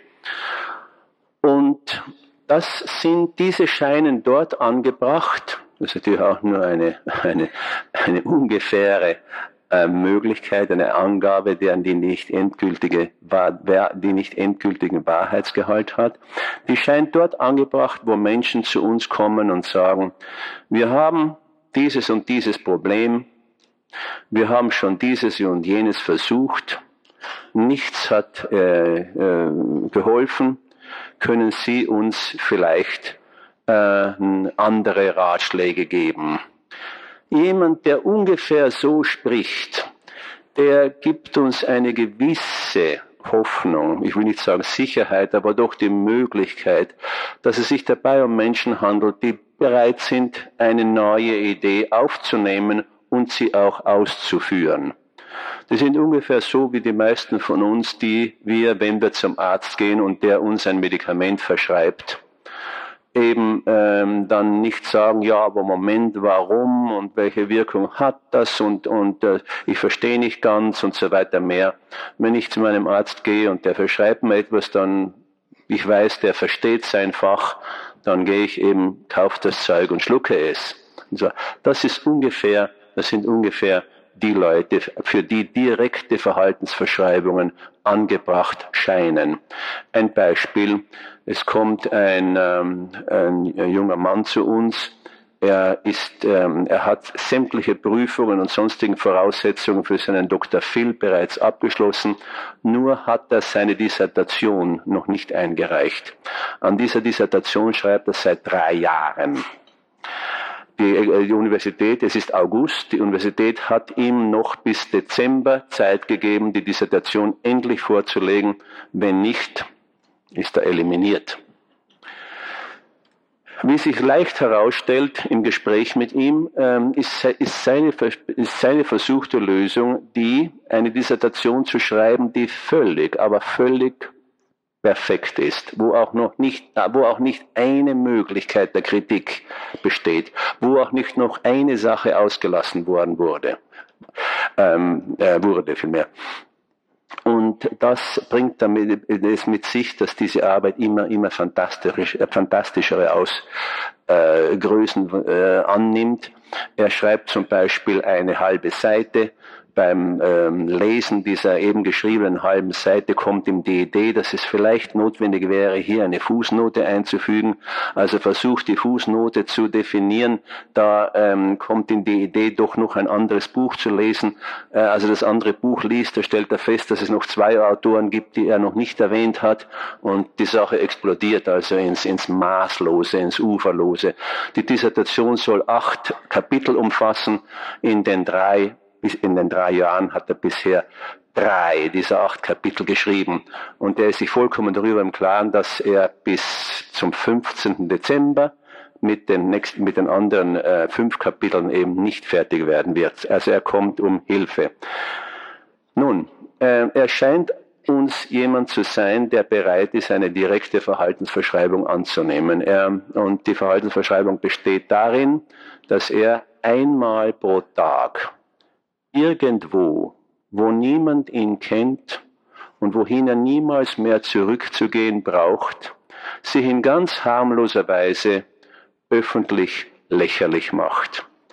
Genau das ist nämlich, was er so furchtbar befürchtet, dass man ihn für äh, unfähig, für, für weiß Gott was halten wird, dass die, die Professoren über seine, seine Dissertation lachen werden, dass er also, davor hat er Angst. Und nun versuchen wir also durch diese Intervention ihn etwas von der Angst des sich lächerlich machen des kritisiert werdens zu befreien. Er kommt nach einer Woche zurück und sagt, es, es ging, äh, nein, er fragt uns zunächst, was, was meinen wir damit? Und was, was, äh, was, was wäre ein Beispiel? Er wohnt in Berkeley und von Berkeley sieht man hinüber, über die Bucht von San Francisco sieht man die beiden riesigen Brücken. In der Ferne die Golden Gate Brücke und von San Francisco schräg herüberkommend die Bay Bridge. Und ich sage, sehen Sie also, fahren Sie irgendwo an eine Stelle hin, von der man aus man die beiden äh, Brücken sieht und fragen Sie einen Vorbeigehenden, deuten Sie auf die Golden Gate Brücke und sagen Sie, das ist die Bay Bridge, nicht wahr? Also nur in dieser, in dieser ganz einfachen Form machen Sie sich bitte etwas lächerlich. Er kommt zurück und berichtet uns, dass das habe sehr gut funktioniert. Er ging zum Beispiel in ein mexikanisches Restaurant und äh, ähm, bestellte eine Egg Roll. Das ist eine Spezialität der chinesischen Küche und man sagte mir, das ist ja, das ist doch kein mexikanisches Essen. Das war mir furchtbar schwer. Ich musste mich furchtbar zusammenreißen. Aber nach, nachdem ich das ein paar Mal so versucht hatte, ging es immer leichter. Zum Beispiel, ich ging in einer Straße, deren Namen ich kannte, und äh, fragte einen Vorbeigehenden, wo ist bitte diese, die so und so Straße? Und Sie können sich vorstellen, dass der Befragte gesagt haben wird, aber Sie sind ja in dieser Straße, nicht? also, und er sagte, als ich, als ich diese, diese Sachen öfters und öfters tat, da wurde mir langsam klar, wie ernst ich mich nehme und wie das alles zu tun hat mit meiner Kindheit und so weiter. Aha, Einsicht, würden viele unserer Kollegen sagen. Nein, nein. Hier kam der Wandel vor der Einsicht. Und dieser Wandel setzt keineswegs, äh, die Einsicht braucht gar nicht einmal kommen. Es genügt, wenn sich die Lage im Jetzt und Hier ändert. Also es wäre ein Beispiel einer direkten Verhaltensverschreibung. Die zweite Kategorie, die scheint uns dort indiziert, wo Leute zu uns kommen und sagen, da ist etwas, was wir tun möchten, aber einfach nicht tun können oder da ist etwas, was wir zu tun aufhören möchten und einfach nicht aufgeben können.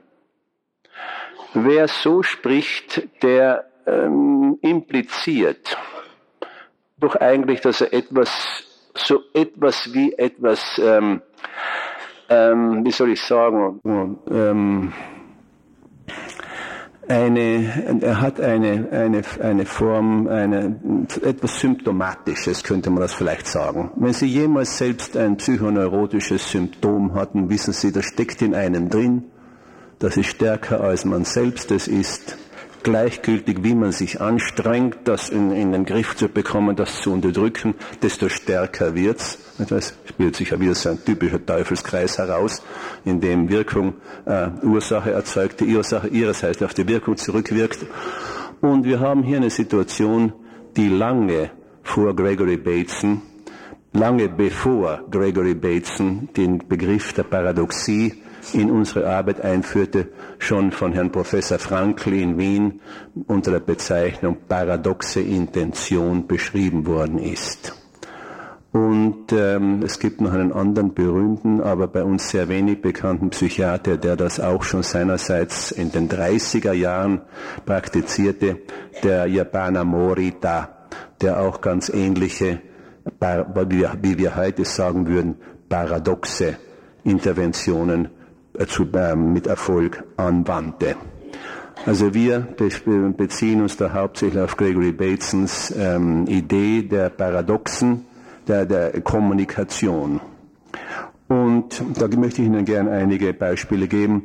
Diese Paradoxien sind ja seit der Antike bekannt. Denken Sie nur an die Paradoxie des Lügners, ne, der von sich sagt, ich lüge. Hm? Nun, wenn es wahr ist, dass er lügt, dann hat er jetzt ja gerade die Wahrheit gesagt. Er lügt also, wenn, äh, wenn äh, Sie sehen, es ergibt sich ein ganz, ein ganz merkwürdiger Teufelskreis, nicht wahr?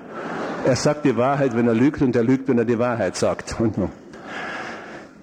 Ähm, Im 14., 15. Jahrhundert, ich weiß es nicht mit Sicherheit, gab es ein ziemliches Problem in der christlichen Theologie. Da kam nämlich die Geschichte auf, dass in einer der damals anscheinend noch recht häufigen Konversationen zwischen Gott und dem Teufel, der Teufel dem lieben Gott bewiesen hat, dass er, Gott, nicht allmächtig ist. Wie hat der Teufel das getan? Er hat Gott aufgefordert, einen Felsen zu schaffen, der so enorm groß ist, dass nicht einmal Gott selbst ihn aufheben kann. Sehen Sie, da wiederum die Struktur der Paradoxie. Zwei Möglichkeiten und beide führen zum, zu, zum, zum Fehlschlag. Wenn Gott imstande ist, einen, einen derartig riesigen Felsen zu schaffen, dann ist er deswegen nicht allmächtig, weil er ihn nicht aufheben kann. Kann er ihn aber aufheben, dann ist er deswegen nicht allmächtig, weil er ihn nicht groß genug schaffen konnte. Sie sehen also, es gibt anscheinend keinen Ausweg da hier. Ein viel weniger äh, elegantes und theologisches Beispiel finden Sie in einem Buch von einem Freund von mir, Dan Greenberg, ähm, How to be a Jewish Mother, wie man, wie man eine jüdische Mutter sein kann. Da erwähnt er nebenbei bemerkt in der Einleitung sofort, um eine jüdische Mutter zu sein, braucht man weder jüdisch noch Mutter zu sein. Auch ein italienischer Friseur oder eine, eine irische Kellnerin kann eine jüdische Mutter sein. Er sagt zu der Mutter, schenken Sie Ihrem Sohn zu seinem Geburtstag zwei Krawatten. Das erste Mal, dass er sich einer der beiden anlegt, sehen Sie ihn traurig an und sagen Sie, die andere gefällt dir nicht. Sehen Sie, in, in, der, in, in der Kommunikationsforschung finden wir immer wieder diese Struktur der Paradoxie. Es gibt scheinbar zwei Möglichkeiten, aber wenn ich A tue, hätte ich B tun sollen. Wenn ich B tue, hätte ich A tun sollen. Ich bin also schlecht. Die einzige Möglichkeit, sich aus dieser Patsche zu ziehen, wäre, sich beide Krawatten gleichzeitig anzulegen. Und dann wäre ich natürlich verrückt. Also im Englischen klingt das viel einfacher. You are mad or bad. Hm? Eine andere häufige Paradoxie hat, die hat Lang, der berühmte, leider verstorbene englische Psychiater, die sei spontan Paradoxie genannt. Das heißt, die Forderung nach Verhalten, das seiner Natur nach nur spontan sein kann, aber nun nicht spontan sein kann, weil es gefordert wurde. Wir tun das mit uns selbst sehr oft, wenn wir nicht einschlafen können. Wir quälen uns mit dem Gedanken, ich sollte schlafen. Hm? Oder nehmen Sie das äh, klassische Beispiel der Frau, die nach sechs Jahren endlich zu ihrem Mann sagt, weißt du, vor unserer Heirat und auch nachher noch hast du mir häufig Blumen gebracht. Und nun bringst du mir seit Jahren keine mehr. Sehen Sie, oberflächlich gesehen hat diese Frau ganz einfach einem verständlichen Wunsch nach einer kleinen, einem kleinen Beweis seiner Liebe und seiner Zuneigung gebeten. Was sie nicht weiß, ist, dass sie eine klassische Paradoxie geschaffen hat. Es gibt nämlich nun wiederum zwei, nur, nur zwei Möglichkeiten. Entweder er bringt ihr weiterhin keine Blumen und dann ist er natürlich enttäuscht, oder aber er bringt ihr Blumen. In diesem Fall wird sie sagen oder zumindest denken, ja, danke schön, aber du bringst sie mir nur deswegen, weil ich dich daran erinnert habe. Das hat also, die Sache ist also wertlos in dem Sinne. Eine Möglichkeit, sich aus dieser Patsche zu befreien, bestünde unter Umständen darin, dass der Mann ihr statt Blumen eine, eine Schachtel Bonbons bringt. Und das wäre schon eine Möglichkeit des, des Herausgehens. Ich, ähm, ähm, oder nehmen Sie zum Beispiel äh, das äh, Problem der Frau, die nicht Nein sagen konnte. Da finden wir jetzt bereits eine, ein Beispiel der therapeutischen Anwendung dieser Paradoxien, die, wie ich heute schon erwähnte, Herr Professor Frankl lange, lange vor der Bateson-Gruppe bereits im, im, ähm, mit seinen paradoxen Intentionen vorgeschlagen und praktiziert hat. Aber äh, in einem ihrer frühen Bücher, ich betone frühen Bücher, da erwähnen Bandler und Grinder ähm, den Fall einer jungen Frau, die an einer Gruppentherapie teilnehmen wünscht, äh, teilzunehmen wünscht. Man fragt sie natürlich, was äh, ist ihr Problem? Und sie sagt, sie habe ein, Unüberwinn, ein, ein, ein Problem, das darin besteht, dass sie einfach jede an sie, an jeder an sie gestellten Forderung nachkommen muss. Sie kann einfach nicht Nein sagen. Sie kann äh, einfach nicht ablehnen. Und das macht sie natürlich zu einem Beuteobjekt jeglicher äh, Ausbeutung vom, vom finanziellen bis zum sexuellen. Und das möchte sie ändern. Sie hat all die Einsicht, die sich ein einsichtsorientierter Therapeut nur wünschen kann. Sie weiß genau, wann, warum, wie und so weiter, wieso äh, dieses Problem entstand.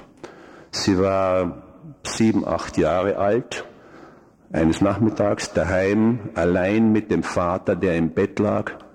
Der Vater sagte ihr, das Haus nicht zu verlassen. Sie gehorchte nicht, sondern ging hinaus spielen und als sie nach ein oder zwei Stunden ins Haus zurückkommt, da findet sie zu ihrem Grauen den Vater tot im Bett. Und seither hat sie diese fürchterliche Angst vor den tödlichen Wirkungen einer Ablehnung, eines Neinsagens. Der Therapeut hat die fantastische Genialität nun dort schon eine, eine therapeutische Doppelbindung so nennt man diese paradoxe die Form der, der paradoxen ähm, äh, Kommunikation, die Doppelbindung, der Double Bind, den, den Bateson, Jackson, Haley und Weakland in ihrem äh, historischen Referat ausgearbeitet haben, anzuwenden. Er sagt zu der äh, jungen Frau, er sagt, gut, und nun gehen Sie bitte hier im Zimmer herum und lehnen jedem der Anwesenden etwas ab, auch wenn sie Rollen spielen müssen. Sagen Sie Nein zu jedem der Anwesenden. Und die junge Frau wird furchtbar nervös und schreit, nein, das kann ich nicht, ich habe Ihnen doch eben erklärt, das ist mein Problem, ich kann das nicht.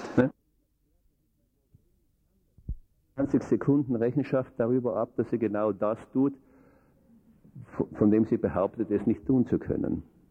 Sehen Sie, darin liegt die Eleganz dieser Interventionen, dieser paradoxen Interventionen.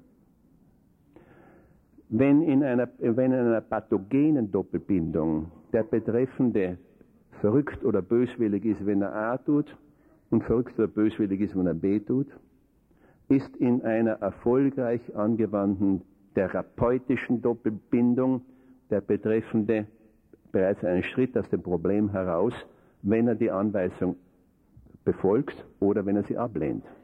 Hm? Ja, man könnte sagen, doch, diese Frau hätte aber, hätte aber auch ein drittes tun können. Sie hätte ganz einfach hinauslaufen können. Und ich würde sagen, aber auch das wäre bereits ein erster Schritt aus dem Problem heraus.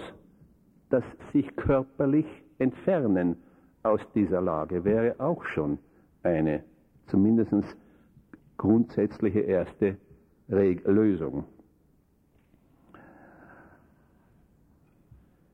Die dritte Kategorie, die wir glauben bei ganz besonders starken Widerstand anwenden ähm, äh, zu können, äh, nennt sich äh, die positive Konnotation. Der Ausdruck stammt von Frau Selvini. Äh, die Technik als solche dagegen war schon länger bekannt. Und sie besteht darin, dass man, äh, verzeihen Sie, sie scheint indiziert, wo Leute zu uns kommen und sagen, wir haben dieses Problem und wir haben schon zwei, drei äh, Therapeuten gesehen, Niemand konnte uns helfen. Sie sind unsere letzte Hoffnung. Wenn die mir das sagen, da beginnen meine inneren Alarmglocken bereits zu läuten, denn ich weiß genau, ich bin der Nächste auf ihrer Abschussliste. Und aus der Beschreibung geht tatsächlich heraus, dass sie bereits mehrere Kollegen also ähm, in, ähm, interpelliert haben und dass äh, die Sache meistens dann eben, äh, regelmäßig so verläuft, dass Sie die, äh, zu Beginn der ersten Sitzung das Problem äh, definieren und der betreffende Therapeut, gleichgültig welcher Schule er angehört, dann irgendetwas tun, sagen muss. Er kann nicht nicht darauf reagieren. Gleichgültig, was er dann sagt, das, ähm, ähm, darauf erwidern die dann meist so etwas wie, ähm, nein, nein, das hat schon Dr. So und so geglaubt, dass, dass das funktioniert nicht. Ne? Und jetzt versucht der Therapeut eine andere Sache vorzuschlagen oder in eine andere Richtung zu gehen. Worauf äh, die Betreffenden dann antworten, nein, nein, das geht deswegen nicht, weil unsere Tochter das und das und das. Nicht wahr? Also was immer der betreffende Therapeut vorschlägt oder zu erreichen versucht, wird sofort von den Leuten sabotiert warum es Leute gibt, die Zeit und Geld aufwenden, um ähm, den Therapeuten zu besiegen, das weiß ich nicht.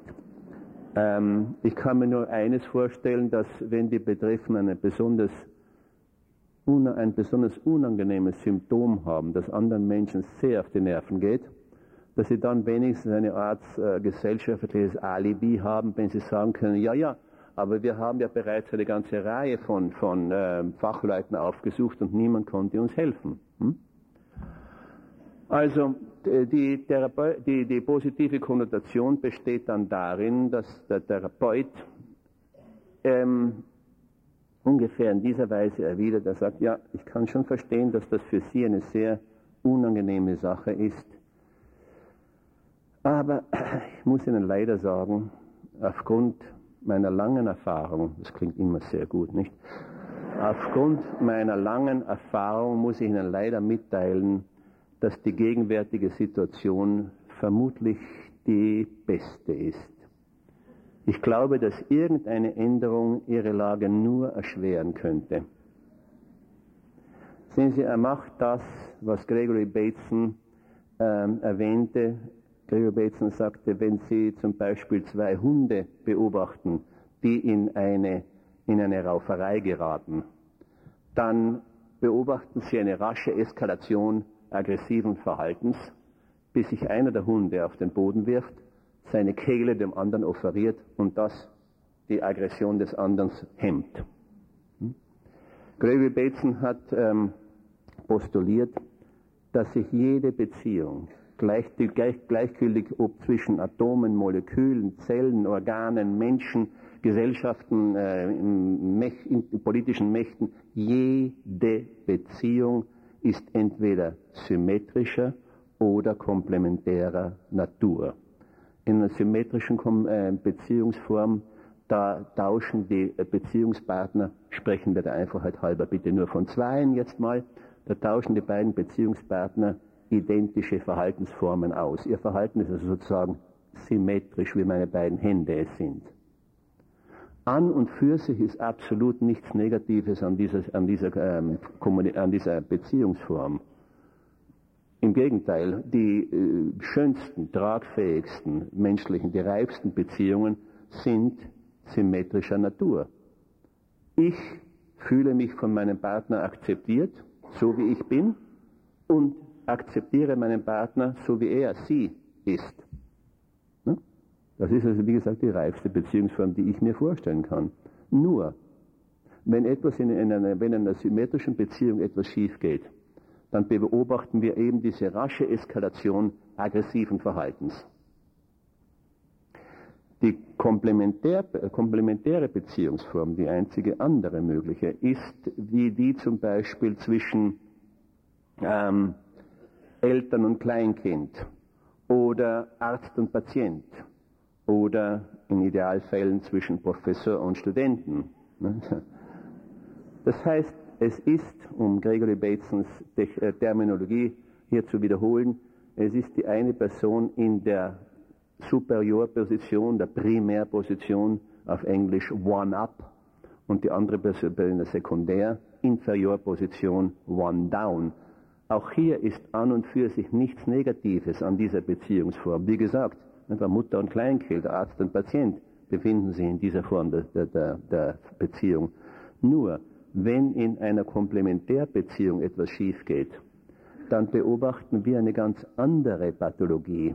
Dann wird die Beziehungsform immer starrer, immer unabänderlicher. Hm? Und Gregory Bateson ähm, postulierte, dass diese beiden Beziehungsformen gegenseitig sich ausschließen. Das heißt, dass eine Beziehung in derselben, in dem, an demselben Punkt nicht sowohl symmetrisch als auch komplementär sein kann. Also in Anwendung dieser Idee kommen wir in der dritten äh, Kategorie unseres, unserer Interventionen eben zu der positiven Konnotation.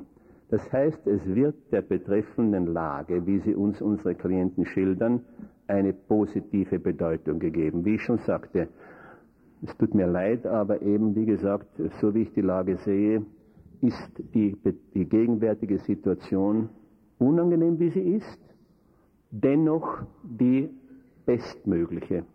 Jede, jeder Wandel würde die Situation nur noch verschlimmern.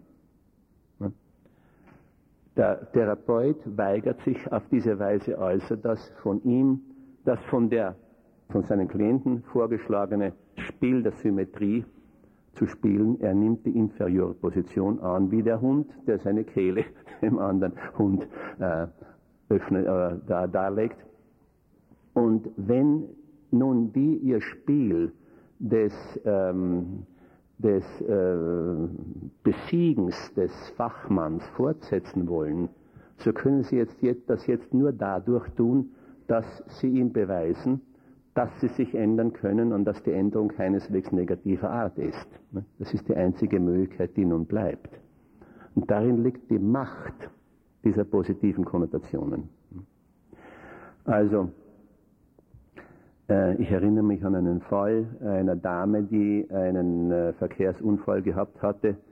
Sie hatte, wie heißt das wieder auf Deutsch, diese, diese, diese, diese, ähm, ähm, äh, äh, äh, Halswirbelschleuder ah, ja. ähm, äh, erlitten. Sie war an einer, sie stand an einer roten, an einer Verkehrsampel bei Rotlicht und ein Wagen fuhr in sie hinten hinein und sie erlitt diese sehr, sehr schmerzliche äh, Verletzung. Aber nach einigen Monaten war nach Ansicht der behandelnden Ärzte die Sache in Ordnung. Nur die Dame äh, beklagte sich weiterhin über sehr schwere Kopfschmerzen.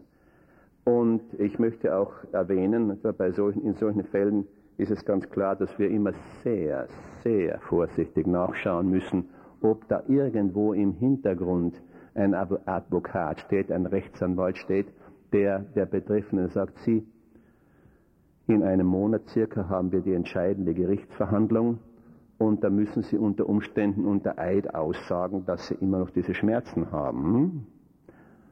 Das war nicht der Fall. Die Dame war abgefunden. Sie erwartete sich weder vom Gericht noch von der Versicherungsanstalt irgendwelche zusätzlichen Leistungen. Nein, das war alles in Ordnung, aber die Kopfschmerzen waren immer noch da. Und da hat man sich also entschlossen, die Dame zum Psychiater zu schicken. Und unser, unser Freund, dieser Psychiater, also diesen, diesen Akt da bekam, diesen Stoß von Untersuchungen und dergleichen mehr, legte sich darüber Rechenschaft ab, dass er hier in einer ganz bestimmten Weise vorgehen muss. Und als die Dame zu der ersten Besprechung kam, da sagte er, sehen Sie bitte, aufgrund all dieser Untersuchungen muss ich Ihnen leider sagen, dass äh, das Einzige, was wir hier erreichen können, ist, dass Sie es lernen, mit Ihrem Schmerz zu leben. Er wird sich kaum verändern. Und die Dame fragte recht pikiert, ob das das Einzige sei, was die Psychiatrie zu offerieren habe. Und ähm, mein Kollege sagte, ja, leider bitte in Anbetracht dieser Tatsachen hier, leider ja. Die Dame kommt zur zweiten ähm, Sitzung und berichtet, dass sie in diesen letzten sieben Tagen sich bedeutend besser gefunden habe. Und mein Kollege geht in eine Orgie von Selbstbeschuldigungen. Wie konnte er nur vergessen, die Dame auf die dem Arzt so wohl bekannten Fluktuationen in der Intensität des Schmerzes zu verweisen? Und jetzt, da der Schmerz unweigerlich in der alten Intensität wieder eintreten wird, wird sie noch enttäuschter sein. Wie konnte er bloß? Äh? Die Dame kommt zur dritten Sitzung und ähm, es geht ja noch besser. Und mein, mein, mein Kollege sagt, sie, das ist, das ist, das ist unmöglich, also das, das kann nicht sein. Es, naja, und damit war die, war die Sache erledigt. Die Dame hat einfach nicht mehr zurückkommen wollen. Und der Behandlungserfolg war ganz offensichtlich. Für die Dame allerdings war unser Kollege ein Idiot, der aber auch nichts verstand. Was hiermit die vor allem in Südkalifornien weit verbreitete Ansicht, ähm, der, der Ansicht widerspricht, wonach unsere sogenannten Patienten nach erfolgreicher Behandlung uns lieben müssten.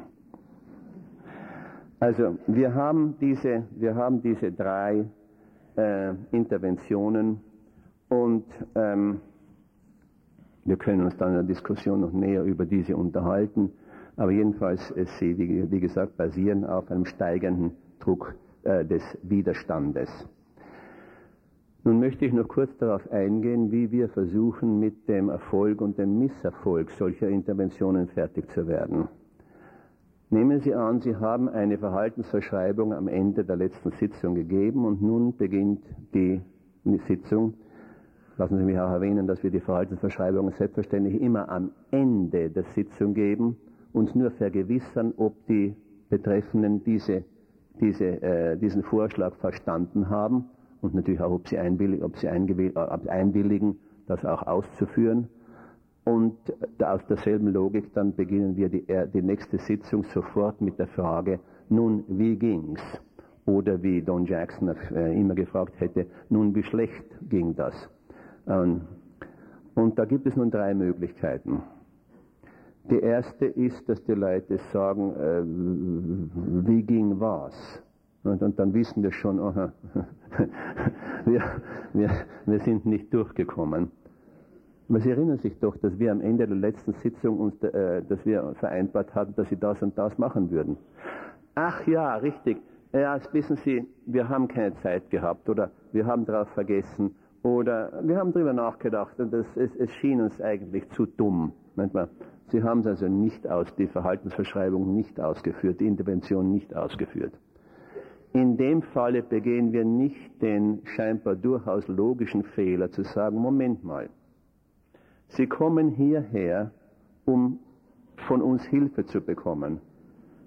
Sie sind einverstanden, etwas zu tun, und jetzt kommen Sie zurück und sagen, Sie das, und, und sagen, dass Sie das nicht getan haben. Ne?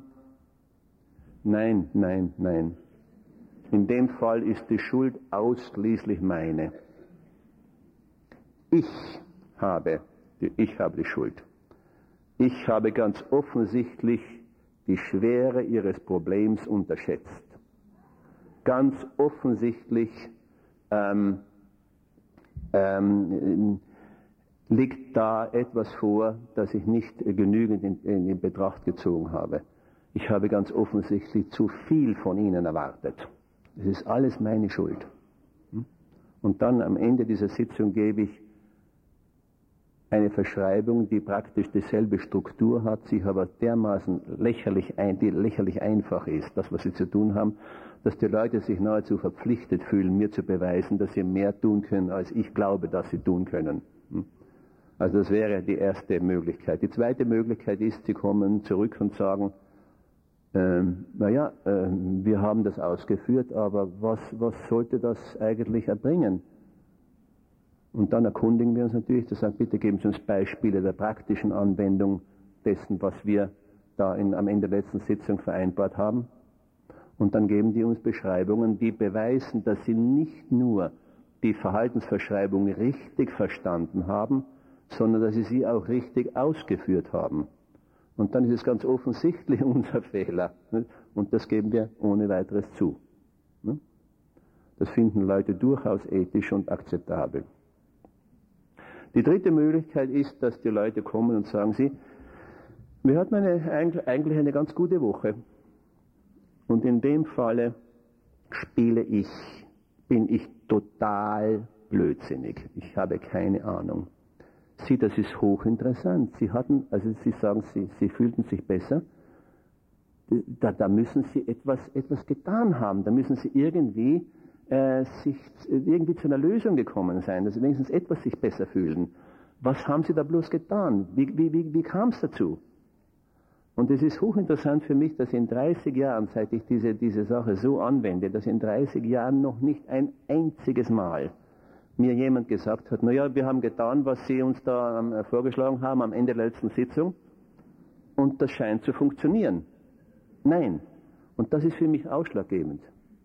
Denn sehen Sie, es wird uns immer wiederum der Vorwurf gemacht, seitens besserwissender äh, Kollegen, dass wir äh, die Leute noch abhängiger von der Therapie machen, indem wir ihnen die Lösung sozusagen auf dem Teller servieren. Und aus diesem Grunde weiß ich nie, weshalb die Besserung eintrat. Bitte erklären Sie mir das. In allen Einzelheiten. Bitte, wie kam es dazu? Denn durch das, indem die Leute mir diese neue Haltung ihrem Problem gegenüber erklären, verpflichten sie sich selbst viel mehr zu dieser Neuhaltung, als wenn ich sagen werde, fabelhaft, sehen Sie, wie das gut funktioniert, nicht? Bin ich nicht großartig? Hm? Nichts dergleichen. Und dann bitte, wenn das erledigt ist, kommt dann, dann bringt, komme ich sofort mit einer Warnung daher. Das ist hochinteressant, das ist sehr erfreulich, aber bitte verstehen Sie, dass wir Menschen uns nicht so rasch ändern. Bitte seien Sie nicht überoptimistisch.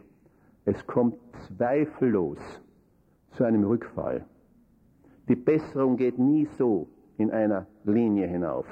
Wir bessern uns in, in, in dieser Form auf und ab und immer etwas höher. Also bitte, was ist der wahrscheinlichste Rückfall, den Sie bis zu unserer nächsten Sitzung erleiden werden? Und ich bestehe und ich bestehe und ich bestehe darauf, dass die mir alle nur möglichen Gründe anführen, die einen Rückfall erzeugen könnten oder alle möglichen Rückfälle beschreiben. Der Grund ist ganz einfach der, dass ein verschriebener Rückfall, ein ausführlich diskutierter Rückfall viel weniger wahrscheinlich eintritt als einer, der sozusagen aus dem Himmel auf einen herunterfällt. Also bitte, das wären so einige der Hauptpunkte ähm, dieses Vorgehens, das eben darin besteht, dass wir den Leuten Verhaltensverschreibungen geben, statt zu deuten, oder was immer sonst äh, klassischerweise in der Therapie gemacht wird. Nun, einige andere Überlegungen zu demselben Thema jetzt aber noch. Wenn man auf diese Weise zu arbeiten beginnt, dann ändert sich notwendigerweise die Sprache des Therapeuten. In den klassischen Schulen ist die Sprache eben die Sprache der Wissenschaft, die bis vor einigen Jahrzehnten eben scheinbar die einzige war, nämlich die Sprache der Beschreibung, Erklärung und der Deutung. Alle klassischen Therapieschulen äh, haben, verwenden diese Sprache. Nun könnte man natürlich fragen, ja, welche andere Sprache gibt's denn da? Und da hat George Spencer Brown, ein hochinteressanter englischer Philosoph, Logiker, hat den Begriff der injunktiven Sprachformen eingeführt. Allerdings auf einem anderen Gebiet, das nichts mit der Therapie und mit der Klinik zu tun hat, aber immerhin genau auch auf unsere Arbeit anwendbar ist. Er sagt unter anderem, die Ausbildung eines Wissenschaftlers besteht nicht so sehr darin, dass er die richtigen Bücher liest und Vorlesungen besucht, sondern dass er Anweisungen befolgt, wie zum Beispiel die Anweisung, blicken Sie in dieses Mikroskop. Wenn er die Anweisung befolgt und in das Mikroskop geblickt hat, dann hat er dort Dinge gesehen, über die er nun sehr wohl mit seinen Kollegen diskutieren kann, über die er sehr wohl Referate und Bücher schreiben kann. Aber die Voraussetzung dafür war die Befolgung der Anweisung.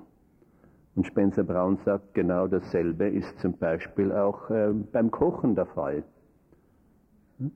Es hat keinen Sinn, dass ich Ihnen versuche, die, ein, den Geschmack einer Torte zu beschreiben, die Sie noch nie gegessen haben. Die indikative Sprache, die Sprache der Beschreibung, die bringt uns da nicht sehr weit. Die injunktive Sprache aber, die kann dann zu einem vollen Verständnis dieser, zu, zu einem Erlebnis dieses Geschmacks führen. Injunktiv kommt natürlich von lateinischen Injunctio, der Auftrag, der Befehl, die Anweisung, nicht wahr? Also, er sagt, äh, man kann den Betreffenden dazu bringen, den Geschmack dieser Speise zu begreifen, indem man ihm ein Rezept gibt. Das Rezept ist wiederum eine Injunktion. Nehmen Sie einen halben Kilo Mehl und äh, so und so viel geriebene Schokolade und so viel Nüsse und das und das und das, tun Sie dann dies und jenes und geben Sie es in den Ofen und backen Sie es 20 Minuten lang und dann nehmen Sie es heraus. Warten Sie bitte etwas, damit Sie sich den Mund nicht verbrennen und ähm, kosten Sie es, dann wissen Sie. Also auch in diesen scheinbar banalen Aspekten unseres Lebens spielt die injunktive Sprachform eine ganz bedeutende Rolle. Es gibt viele, viele Dinge, die sich eben in der indikativen Sprache nicht klären lassen, die zu keinem Verständnis, zu, zu keinem Erlebnis der Sache führen. Oder Spencer Braun sagt, nehmen wir den, den, den Fall des, Kompon des Komponisten, der eben dem, den anderen äh, seine Gefühle dadurch kommuniziert, dass er eine Anweisung schreibt, das heißt die Noten. Und wer diese, wer diese Anweisung folgt und diese Melodie nun auf dem Klavier von den Noten spielt, der kann nun teilnehmen an der inneren Verfassung, an dem inneren Erlebnis des Komponisten. Kann natürlich das auch anders interpretieren, aber das lassen wir mal beiseite. Ich will nur davon sprechen, dass eben die injunktive Sprache ganz einfach hochwichtig wird. Und das ist natürlich auch eine Sprache, die wir ja auch äh, in der Hypnose immer wieder verwenden. Das bringt mich zum zweiten Punkt, was die, die Sprache des Wandels betrifft. Und das ist, dass uns Erikson immer wiederum aufgetragen hat, eine der wichtigsten äh, grundsätzlichen Regeln der Eriksonschen Hypnotherapie ist das Erlernen der Sprache des Patienten. In der, in der klassischen äh, ähm, Therapie ist das genaue Gegenteil der Fall. Da werden Monate damit verschwendet, dem Betreffenden eine neue Sprache, ein neues Begriffssystem beizubringen. Und wenn er diese Sprache, dieses Begriffssystem einmal verstanden hat, dann kann er nun beginnen, sein Problem, sich selbst, sein Leben und so weiter in dieser neuen Sprache zu sehen. In der Hypnose machen wir das nicht so. In der Hypnose passen wir vor der Induktion der Trance genau darauf aus, trau, äh, passen wir auf, welcher grundsätzlichen Kategorie der Betreffende angehört. Sie wissen, dass die meisten von uns visuelle Typen sind. Das heißt, die meisten von uns erleben die Welt hauptsächlich durch die Augen. Wir visuelle Typen können die Augen schließen und sehr wohl Bilder sehen. Die zweitgrößte Gruppe ist, sind dann die Propriozeptiven oder, ich habe schon wieder vergessen, wie Bandler und Grinder die nennen, die, die, Kinestes, die kinästhetischen Typen, das sind Menschen, die die Wirklichkeit oder die Umgebung hauptsächlich durch Körperempfindungen äh, erleben. Und dann gibt es eine kleine Gruppe, das sind die akustischen, die eben äh, hauptsächlich durch ähm, Geräusche, Melodien und dergleichen ähm, an die Welt herankommen. Nun, man lernt sehr rasch, wenn man Hypnose lernt, dass es zwecklos ist. Zum Beispiel einen äh, ähm, propriozeptiven Menschen, einen kinästhetischen Menschen, ähm, visuelle Suggestionen zu geben. Die Leute kommen aus der Trance heraus und sagen, sie, das war sehr, sehr angenehm, ich fühle mich sehr, sehr entspannt. Aber von den Dingen, die Sie erwähnten, habe ich auch nicht ein einziges gesehen. Hm? Was machen wir? Wir lernen vor der, ein, vor der Induktion der Trance genau aufzupassen auf die Sprache des Betreffenden. Die visuellen Typen, die erkennen wir dadurch, dass sie eben visuelle Gleichnisse, Ausdrücke und dergleichen verwenden. Ich kann das absolut nicht sehen. Oder das, fiel, da, da, da, das öffnete mir die Augen. Oder das fiel mir wie Schuppen von den Augen. Oder wenn Sie fragen, bitte, äh, welche, welche Art von Person ist Ihre Mutter? dann geben die ihnen eine fast fotografische Beschreibung der Mutter. Während die äh, propriozeptiven Typen, die, die kinästhetischen Typen, die, die äh, beziehen sich auf Körperempfindungen. Das fröstelt mir, das gibt mir Gänsehaut, das steckt mir in der Kehle, das kann ich nicht verdauen und so weiter. Da weiß ich, ich habe es mit einem Propriozeptiven zu tun. Diese Regel lässt sich auch außerhalb der, der, der, der Hypnose mit großem Erfolg anwenden. Wir versuchen aus der Sprache unserer Klienten zu begreifen, in welcher Wirklichkeit sie leben, welche Wirklichkeit sie sich konstruiert haben. Und das kommt durch, durch, in der Weise, in, durch die Weise, in der sie sich ausdrücken. Nehmen wir einmal, und diese Sprache verwenden wir dann, wir lernen die Sprache wir, wir lehren den, den Betreffenden nicht eine neue Sprache, sondern wir lernen die Sprache des, des, des, des, des Klienten und verwenden dann diese Sprache, um das, was wir zu sagen haben, akzeptabel zu machen. Ein ganz typischer Fall, den Sie vielleicht schon x-mal gehört haben, der Fall der, über, äh, der, der, der Mutter, die ihren 17-jährigen Sohn noch so verwöhnt, als, als wäre er sechs Jahre alt. Ne? Jeder Mann, aber jeder Mann hat dieser Frau gesagt, hör auf, dein Sohn muss selbstständig werden. Er muss verantwortlich für sich selbst werden. Er muss, wenn nötig, auf die Nase fallen. Das tut weh, aber so lernt man, ne, unabhängig zu sein.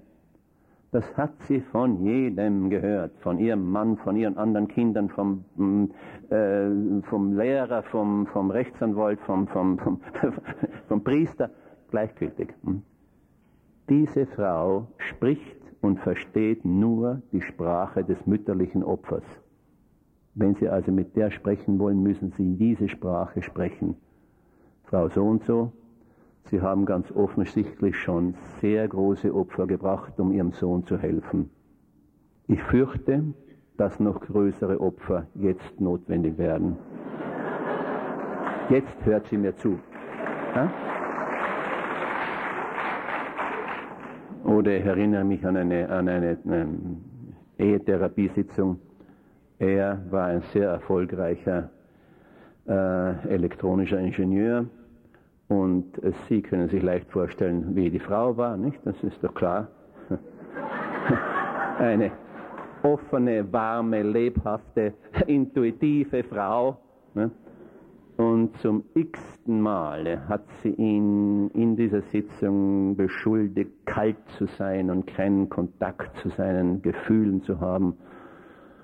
Und er saß dort hm, hm, hm, Und ich wandte mich an ihn und sagte, wissen Sie, ich habe den Eindruck, es handelt sich hier um eine Situation, in der eine negative Rückkopplungsschleife durch eine positive Rückkopplungsschleife ersetzt werden muss. Möglicherweise wird sogar die Einführung einer Stufenfunktion, das ist so ein anderer Terminus, äh, notwendig sein. Und er begann zu lächeln und sagte, nun sprechen Sie meine Sprache. und hat mir daher zugehört. Also ich kann schwerlich, ich kann schwerlich die Wichtigkeit dieses Eingehens, dieses, Sie, dieses Erlernens der Sprache der Klienten äh, über, übertreiben. Das ist eine überaus wichtige Sache, wenn ich den Widerstand gegen jede Intervention äh, umgehen möchte. Der dritte Punkt, den ich rasch erwähnen möchte, ist ähm, etwas andere, eine andere Sache, die wir sehr rasch lernen, wenn wir ähm, Hypnose betreiben. Und das ist die, Verme die Vermeidung von Negationen. Also nicht niemand äh, äh, und dergleichen mehr. Auf Englisch heißt das sehr schön, the N-Words, da nahezu alle Negationen im englischen Umgangssprache sind, beginnen mit N, no, not, nobody, nowhere, never und so weiter. Also, es gibt da eine plausible paläolinguistische Hypothese, wonach die Negation relativ spät in unsere ähm, Umgangssprache, in unsere Sprache, nicht Umgangssprache, in unsere Sprache eintrat. Und aus diesem Grunde ist es meist, äh, werden Negationen meistens in dem Zustand der Trance nicht mitbekommen. Sehen Sie, wenn ich, da, ich, wenn ich zum Beispiel mit jemand arbeite, der eben äh, mit, mit, noch unter der, Totalanästhesie aus dem Operationssaal herauskommt und ich ihm helfen möchte. Und er weiß, dass ich dort sein werde, wir haben das schon vorher besprochen. Und ähm, ich möchte zum Beispiel vermeiden, dass der Betreffende unter Umständen erbrechen muss. Es gibt Leute, die sind allergisch gegen gewisse ähm, Anästhesie, Anästhesie, äh, Anästhesiemittel und wenn man speziell, wenn man eine Unterleibsoperation hat, das ist Erbrechen bestimmt nicht gerade sehr angenehm, dann würde ich den Betreffenden, ich sitze also dort und flüstere dem ins Ohr eine Reihe von äh, Suggestionen. Und ich sage natürlich nicht, und sie werden nicht, es wird ihnen nicht übel werden. Denn das bedeutet, in dem Zustand der Regression bedeutet, es wird ihnen übel werden. Ne? Äh, ich sage, ich bringe die Sache in eine positive Weise und sage ihm, und etwa eine Stunde nach ihrer Rückkehr hinauf in ihr Zimmer werden sie ein angenehmes Gefühl des Appetits haben und sie werden die Schwester um etwas Orangensaft bitten. Damit habe ich in umschriebener Weise die Übelkeit eben nicht durch Negation eliminiert. Das ist auch Erziehern bekannt. Man weiß zum Beispiel, dass kleine Kinder auch die Negationen sehr weniger, viel weniger leicht verstehen als positive ähm, Formulierungen derselben Sache. Vergiss nicht, diesen Brief auf dem Weg zur Schule aufzugeben. Das Kind wird viel eher darauf vergessen, hm? denn das nicht kommt nicht durch unter Umständen, also vergiss diesen Brief aufzugeben. Erinnere dich daran, diesen Brief auf dem Weg zur Schule aufzugeben. Und das hat eben Anwendbarkeit auch auf unsere äh, Allgemeintherapiesprache. Wir verwenden immer, wenn irgend möglich, positive Formulierungen. Das schließt also daher auch die Kritik aus. Im übertragenen Sinne ist ja auch die Kritik eine negative Formulierung. Statt zu sagen, ja, hören Sie mal, Sie tun das. Es ist doch ganz klar, dass indem sie das tun, setzen sie sich allen möglichen schlechten äh, Folgeerscheinungen aus. Das ist doch selbstverständlich. Nein, nein, nein, nein, nein. Sie haben schon alles Mögliche versucht. Wir wollen mal sehen, ob wir zusammen hier noch etwas zusätzlich tun können. Auf diese Weise versuche ich darüber hinwegzukommen. Über die, ähm, die Umdeutungen Reframing habe ich schon heute gesprochen. Lassen Sie mich das Gegenteil erwähnen auch. Die Illusion der Alternativen. Das ist ein, ein Terminus, den ähm, Jackson und Wickland in einer ihrer äh, Referate beschrieben haben. Und er, er bezieht sich auf Folgendes. Erikson erwähnt schon, dass er als Kind, ähm, sein Vater war Farmer, also Bauer, und hatte eine merkwürdige, äh, erfolgreiche Weise, den kleinen Milton dazu zu bringen, zu arbeiten, indem er ihm fragte, zum Beispiel fragte, willst du die Kühe oder die Hennen, die Hühner zuerst füttern? Der Trick liegt in dem Wörtchen zuerst. Es wird der Eindruck einer freien Wahl erweckt, obwohl die freie Wahl nur darin besteht, was er zuerst von den beiden, von den beiden Pflichten, welche er zuerst erfüllen will. Das ist, das ist eine, eine, eine, eine hochinteressante Sache, wie man eben unter Umständen ähm, auf diese Weise um einen Widerstand herumkommt. Ich erinnere mich noch an die fernen Zeiten, als ähm, äh, die Sachen für Herrn Hitler äh, schlecht zu gehen, äh, zu gehen begannen. Und da wurde also in vielen äh, Städten und dergleichen mehr sollen da angeblich Plakate ähm, angebracht worden sein, die sagten, Nationalsozialismus oder bolschewistisches Chaos? Fragezeichen. Ne? Auch hier scheinbar eine Wahl. Das heißt natürlich, dass jeder Mensch, jeder anständige Mensch für das Lichte, Wunderbare sich entscheiden muss und die teuflische Sache ähm, vermeiden muss. In Wirklichkeit, äh, eine Widerstandsgruppe irgendwo in einer deutschen Stadt hat die Gestapo sehr aufgebracht, indem sie auf diese Plakate kleine Zettel anbrachten mit der Aufschrift Erdäpfel oder Kartoffel. Fragezeichen. Ja, als eine Anwendung der, äh, äh, der Illusion der Alternativen. Denn die Alternative besteht ja nicht zwischen, bestand ja nicht zwischen Nationalsozialismus oder Bolschewismus, sondern zwischen Diktatur und Demokratie. Also die Werbung und die Propaganda, die politische Propaganda haben immer wiederum solche, versuchen ja immer wiederum solche Situationen zu schaffen, in denen scheinbar nur eine richtige, anständige Entscheidung möglich ist, weil eben die andere wirkliche, der andere wirkliche Gegensatz ganz einfach so äh, hinausgezaubert wird. Ähm, Sie wissen, in vielen Familien gibt es jeden Abend großen Krach, weil der kleine Junge, der will nicht schlafen gehen. Er will einfach nicht schlafen gehen. Eine Möglichkeit der Anwendung einer Illusion der Alternativen wäre, ihn zu fragen, willst du heute Abend um acht oder um Viertel nach acht ins Bett gehen? oder willst du deinen Pyjama jetzt hier anziehen oder dann im Bad? Hm? Das sind so Versuche der Anwendung von äh, Alternativen und Sie können sich vorstellen, dass in gewissen therapeutischen Situationen das auch möglich wird. Dann eine, hm, eine Technik, die ich überaus wirkungsvoll finde und die ähm, vorgeschlagen worden ist in einem ganz anderen Zusammenhang vom austrokanadischen Logiker Anatol Rapoport in seinem Buch Fights, Games and Debates, das meines Erachtens nicht auf Deutsch, meines, meines Wissens nicht auf Deutsch existiert. Er schrieb das zur Zeit des Ersten Kalten Krieges, ungefähr 1960.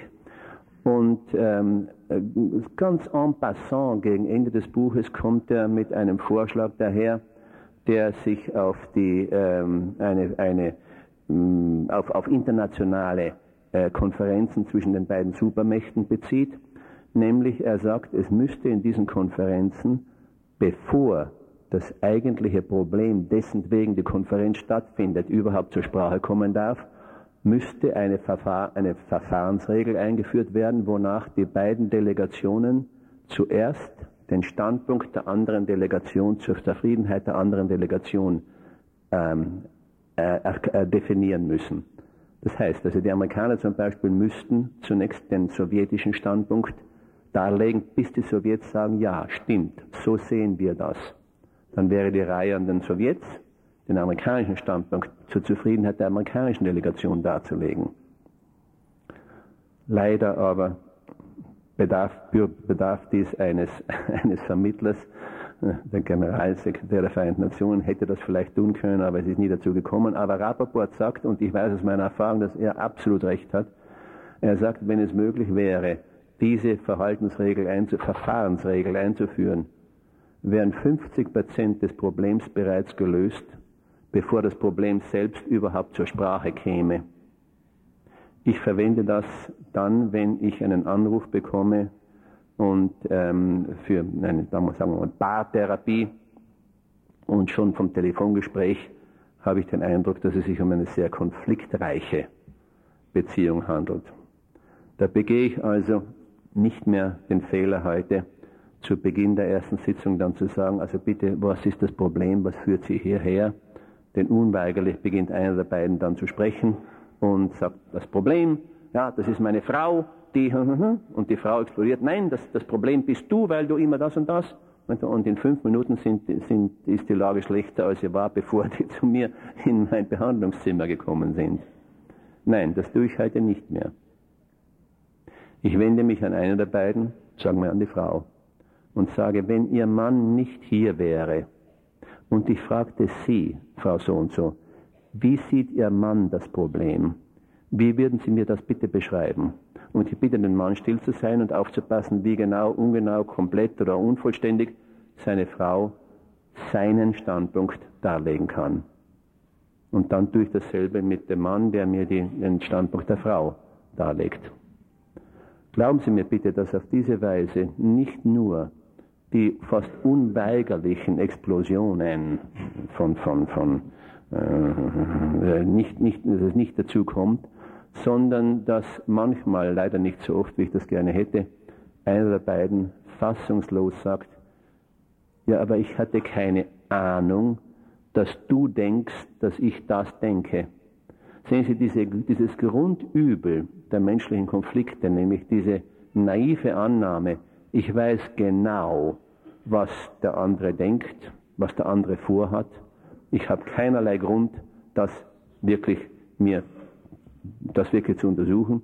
Diese Grundannahme ist meines Erachtens einer der Hauptgründe menschlicher Konflikte und die vermeidet man, indem man diese Rappaport-Methode anwendet. Ein und zwei letzte kurze Interventionen, die sich ja alle auf dieses Thema beziehen, ein neues Spiel lehren. Das ist die Eriksonsche Konfusionstechnik, von der Sie vielleicht wissen, wenn Sie über Erikson gelesen haben. Es handelt sich da um eine sehr wirkungsvolle Intervention, die dann indiziert ist, wenn Sie es mit Leuten zu tun haben, die immer schon genau wissen, was sie als nächstes sagen werden, die immer einen Meter vor Ihnen schon sind, nicht wahr? Und die fortwährend reden und Sie unterbrechen. Klar gewordener Grund sein muss, weshalb er das so ausführlich, diese Banalität so ausführlich behandelt. Erinnern Sie sich an Ihren 14. Geburtstag? Nein, wer, wer erinnert sich schon an seinen 14. Geburtstag? Aber erinnern Sie sich, dass an Ihrem 14. Geburtstag Ihr 15. Geburtstag in der Zukunft war? Na ja, selbstverständlich, ne? Erinnern Sie sich, dass dann, als Sie den 15. Geburts, äh, am 15. Geburtstag waren, Ihr 14. Geburtstag schon in der Vergangenheit war? Aha.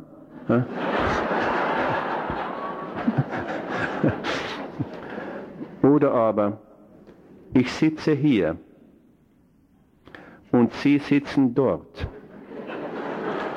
Mein Hier ist hier. Mein dort ist dort. Aber mein dort ist ihr hier. Und mein hier ist ihr dort. Nicht wahr? Was, was soll das? Es gibt in jeder Sprache Eigenschaftswörter, die wahr, für sich selbst wahr sind, die, die aussagen, was sie selbst sind. Das Wort kurz ist selbst kurz, nicht? Das Wort lang ist aber nicht selbst lang. Es ist genauso kurz wie kurz. Aha, ja. Ähm, das Wort, das Wort Spanisch ist nicht Spanisch.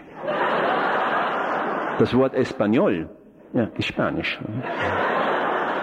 Man schafft auf diese Weise eine Verwirrung und so wie wir alle angelegt sind, halten wir uns um äh, äh mit, mit, mit, also halten wir uns an der ersten klaren Kommunikation fest, die nun endlich daherkommt, nicht wahr? Es ist also eine sehr wirksame Methode, etwas, etwas mitzuteilen, etwas zu kommunizieren. Das sagte man es direkt so, einfach abgelehnt oder, oder mm, bagatellisiert worden wäre. Darin liegt der große Vorteil dieser Ericksonschen ähm, Konfusionstechnik. Und eine letzte Technik möchte ich erwähnen, die stammt, glaube ich, auch von Erikson. Es ist aber nicht ganz unmöglich, dass ich sie selbst erfunden habe. Äh, ich nenne sie die äh, Fantasie, der, äh, die, die, die Technik der schlimmsten Fantasie. Stellen Sie sich, versuchen Sie bitte einmal ganz irrational, ganz unlogisch zu sein und sagen Sie mir bitte, was die schlimmste Folge des Weiterbestehens Ihres Problems sein könnte. Aber bitte, ich, ich, ich bestehe darauf, Sie müssen da irrational und, und vollkommen unlogisch möchte ich das bitte, äh, dass Sie mir das definieren. Und aus Gründen, die ich bis heute noch nicht begriffen habe, wird es dann manchmal möglich, um die Situation herumzukommen, die Sie alle sicherlich auch kennen, nämlich dieses unangenehme Gefühl, das wir als Therapeuten gelegentlich haben, dass ich noch immer nicht voll und ganz verstanden habe, warum es hier geht. Da ist irgendeine Information, die mir noch fehlt, die ich immer noch nicht begriffen habe und auf die ich einfach nicht komme die, die sagen mir das nicht. Vielleicht ist es zu schmerzhaft. Vielleicht ist es zu mm, schamvoll.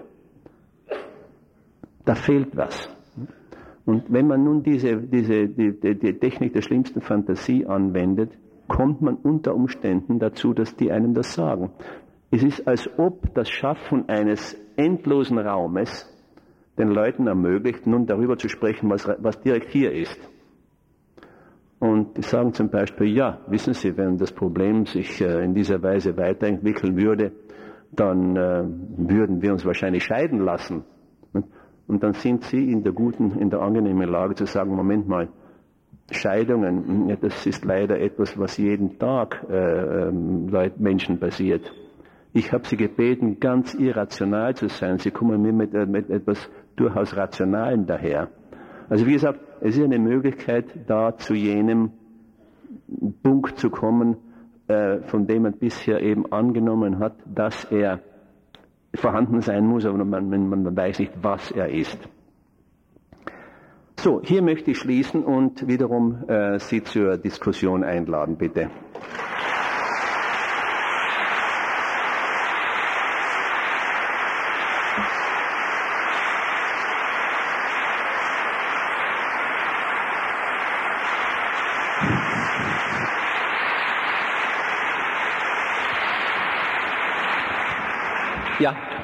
Äh, mir ist nicht ganz klar, wie das ist, wenn die Patienten, die sogenannten Patienten, wissen um die Methode. Ich könnte mir vorstellen, wenn ich jetzt Ihr Patient wäre und ich hätte ein Wissen davon, was Sie mit den Paradoxien, mit den paradoxen Verschreibungen intendieren, dass ich äh, unter Umständen mir das, das für mich ein Amüsement wäre, zu Hause zu überlegen, was sie sich dabei ausgedacht haben, anstatt äh, tatsächlich das zu machen. Also mir kam auch das Beispiel, dass wir eigentlich alle gelegentlich äh, paradoxe Verschreibungen machen, bei den Kindern zum Beispiel, ja. dass man ja. sagt, du bist noch nicht so stark, um die Sprudelkiste zu tragen. Ja, ja. In Wirklichkeit möchte ich, dass das Kind das macht. Ja. Bitte, was das betrifft, so kommt es, äh, äh, passiert es mir schon öfters, dass jemand kommt und sagt, Sie, ich habe alle Ihre Bücher gelesen, ich kenne alle Ihre Tricks, können Sie mir trotzdem helfen? Und ich sage, Sie, das ist ja ausgezeichnet. Dann, dann wissen Sie ja bereits alles, dann können wir uns sofort einigen auf, einen, auf eine, auf eine äh, Lösungsstrategie. Ich erinnere mich an einen jungen Professor, unverheirateten, der kam zu mir weil er vor einigen, vor äh, zwei Wochen, da ging er abends in einen Supermarkt, um sich seine Lebensmittel zu kaufen. Er lebte allein und kochte sein eigenen Abendessen. Und also in diesem riesigen, hell beleuchteten und von Hunderten von Menschen überfüllten ähm, Supermarkt eintritt, da hat er plötzlich ein, ein etwas unangenehmes Gefühl. Aber das hindert ihn nicht daran, seine Einkäufe zu machen und weg und dann hinauszugehen. Aber die Angst blieb, wird sich das das nächste Mal wiederholen? Und natürlich mit dieser antizipatorischen Angst das nächste Mal, als er wiederum abends um sechs ungefähr, also schon finster war, äh, dahin ging, da konnte er nicht, da musste er raus. Er musste raus und jetzt was macht er nun? Ne? Jetzt kommt er zu mir und sagt eben, ich habe alle Bücher gelesen, alle Tricks und so weiter. Ich sage, fein, das ist wunderbar. Bitte, wären Sie einverstanden, dass Sie jetzt, das ist fast sechs Uhr abends bereits, wären Sie einverstanden, jetzt zu diesem Supermarkt zurückzugehen und in den, dieses, diesen Markt da hineinzugehen, aber einen Meter vor dem Punkt stehen zu bleiben, an dem sie ihre Angst übermannen würde. Und der fängt Lachen an ne? und kommt dann zu der nächsten Sitzung und sagt, sieh, das funktioniert. Ich schiebe jetzt eine Sicherheitszone von einem Meter vor mir.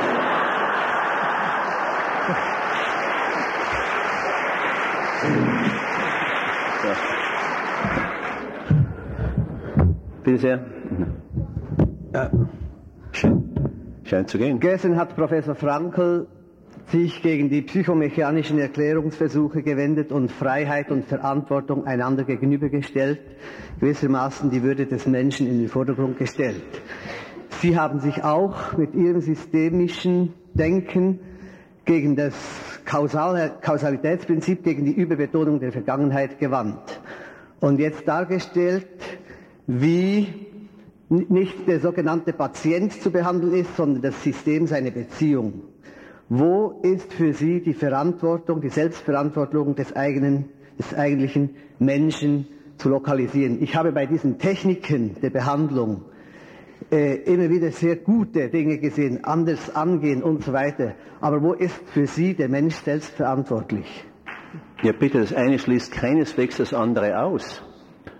Wir, wir, wir ähm, äh, sprechen Menschen nicht von ihrer Verantwortung frei.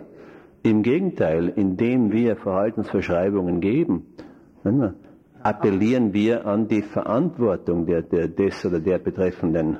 Hm? Wenn doch die Sache im System liegt und nicht im Einzelnen, ja. habe ich mich vielleicht falsch ausgedrückt. Nein, wenn die Sache im System liegt und nicht im Einzelnen, dann kann ich den Einzelnen auffordern, etwas zu tun, um das System, an dem, an dem er selbst leidet, zu verändern. Ich sehe da keinen Widerspruch. Danke. Es fehlt. Ich hätte eine Frage, Herr Watzlawick. Okay, ich glaube, die, die, deine Dame dort, die wartete schon länger. Ja, bitte. Okay. Hello. I apologize, I have no German. Yeah. Um, but can I ask?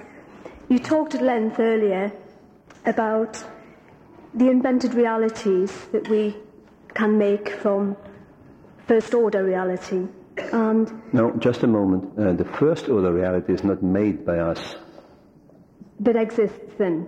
That is the result of our perception of the world. That is the world as it is transmitted to us through our sense organs. Okay. Now. What I'm interested in is that now here you suggest prescriptions um, for how people can change.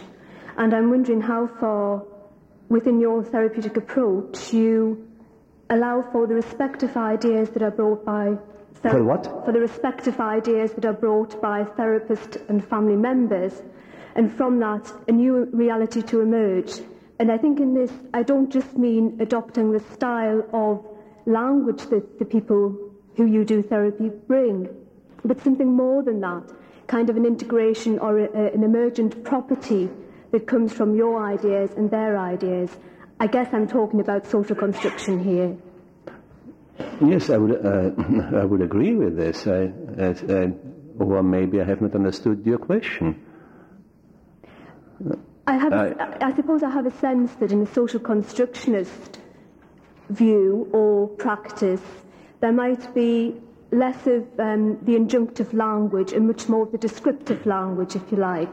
But that somehow, and I have no explanation for how this happens, that from that there's a new reality emerges which is somehow helpful to the people who are there. Die Frage ist also, ob aus einer deskriptiven Sprache auch Änderungen, also nicht nur eine, eine injunktive, sondern deskriptive oder indikative Sprache, wie ich das nennen würde, auch sich die Möglichkeiten von Änderungen ergeben. Zweifellos, aber in, in, in, da bleiben wir eben immer wiederum im Intellektuellen unter Umständen stecken. Da bleiben wir immer noch dabei zu erklären, zu beschreiben, zu deuten. Die injunktive Sprache dagegen erklärt nichts. Sie führt zum Erleben neuer Dimensionen, neuer Möglichkeiten. Wie, Herr, Herr Watzlawick, hören Sie mich? Ich spreche von hier oben, vom Rang. Wie verhält sich die beschriebene Warnung vor Rückfällen zu dem Konzept der Self-Fulfilling Prophecy, der sich selbst ähm, erfüllenden Prophezeiung? Was wären da die unterschiedlichen Kriterien, die unterscheidenden Kriterien? Nein, die Warnung vor ähm, oder die, die, die Insistenz ähm, von ähm, der Möglichkeit von Rückfällen ist meines Erachtens keine selbsterfüllende Prophezeiung. Denn sie wird ja ausführlichst besprochen. Was müssten sie tun? Ne? Und ähm, sehen Sie mal, dieses, dieses Machwerk, das ich da geschrieben habe, Anleitung zum Unglücklichsein, ist im Grunde eine einzige große ähm, Symptomverschreibung. Es ist, es ist keine, es ist keine also selbsterfüllende Prophezeiung. Und das haben wir Leserbriefe auch immer wieder bewiesen. Ne? Wenn man einmal weiß, was man tun muss, um die Sachen schlechter zu machen, fällt es einem viel leichter, eben diese Dinge nicht zu tun. Dankeschön. Herr Professor, äh, was sind die Haupteinwände gegen Ihre Form der Therapie und dem radikalen Konstruktivismus, die dem zugrunde liegt? Der, Haupt, der Haupteinwand der Haupteinwand besteht darin, dass es eine, eine völlige Leugnung jeglicher ähm, Ideale äh, darstellt und vor allem, ich wundert mich, dass der Ausdruck überhaupt noch nicht gebraucht wurde, dass es, dass es eine völlig manipulative Art der Therapie ist. Nicht? Das hat mir noch niemand heute vorgeworfen. Ich weiß gar nicht, ich muss mich da irgendwie nicht klar genug ausgedrückt haben.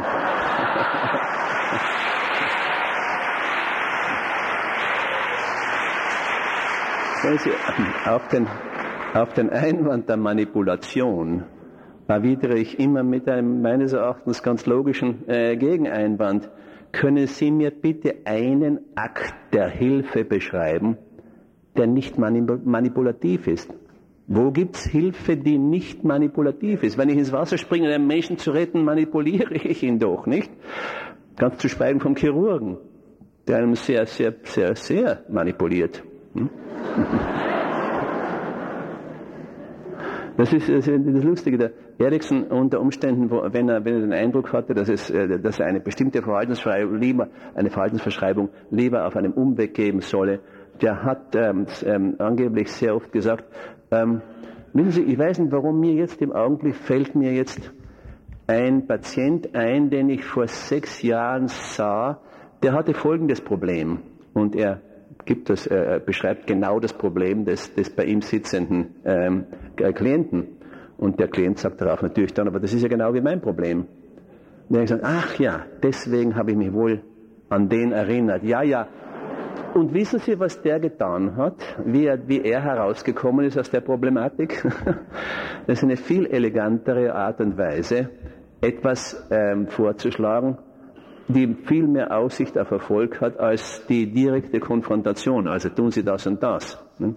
Nun gibt es also hochethische Kollegen, die dies also definitiv ablehnen und die das sagen, wenn Erikson wirklich vor sechs Jahren diesen Patienten gehabt hat, dann darf er das sagen. Wenn er ihn aber nicht gehabt hat, dann ist das manipulativ, dann ist das eine Lüge. Ne?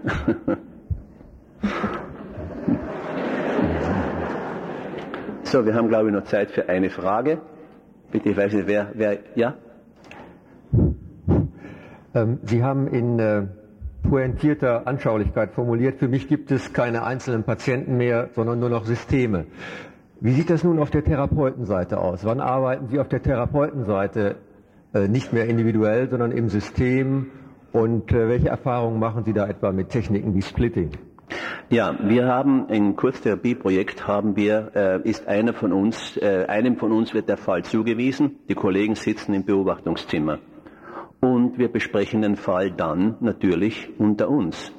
Das kann den großen Vorteil haben, dass ähm, ich ähm, für gewisse Dinge zum Beispiel blind bin. Ich bin mir nicht darüber im Klaren, dass ich da irgendetwas insinuiere oder in einer Richtung gehe, die meine, die meine Kollegen aber sehr wohl sehen und mir sagen können, schau mal, du machst diesen Fehler hier. Das kann ein großer Vorteil sein. In der Privatpraxis freilich ist das nicht gegeben. Bitte noch eine Frage, wenn ich. Ja? Bei der positiven Konnotation haben Sie beschrieben, wie Sie so die die Hoffnungslosigkeit verordnen, also sagen, es kann nur noch schlimmer werden. Wie stellen Sie sicher, dass der Patient nicht rausgeht und sagt, na gut, jetzt bringe ich mich um, jetzt habe ich sowieso keine Hoffnung mehr, er hat mir es nur noch mal bestätigt. Na ja, bitte, das, Sie müssen verstehen, also darauf passe ich schon, schon sehr auf. Ganz besonders bei depressiv, deprimierten, äh, Depressiven. Äh, Was ist für Sie die, die Indikation dafür? Sie, das hängt von, vom einzelnen Fall ab und von meiner Einschätzung des Falles. Wenn ich den Eindruck habe, dass der Betreffende tatsächlich ähm, selbstmörderische Absichten hat, gehe ich ganz anders vor. Hm? Ich ähm, und ich habe bisher Erfolg damit gehabt, dass ich auf eine Episode meines eigenen Lebens verwiesen habe und gesagt habe, sehen Sie, ähm, auch ich war einmal in der Lage, äh, in, einer, in einer Situation, wo ich angenommen habe, dass die einzige Lösung darin besteht, mich zu töten. Und ich hatte damals eine Pistole, die durchaus ausgereicht hätte, diese äh, Lösung herbeizuführen. Aber als ich mich ernsthaft mit dieser Frage oder mit dieser Möglichkeit äh, zu befassen begann, da wurde mir es auf einmal ganz klar, ich will ja keine Leiche sein, was ich will, ist eine ganz tiefgehende Erneuerung meines Lebens, etwas Neues, Schönes. Das will ich, nicht den Tod. Ich danke Ihnen für Ihre Aufmerksamkeit und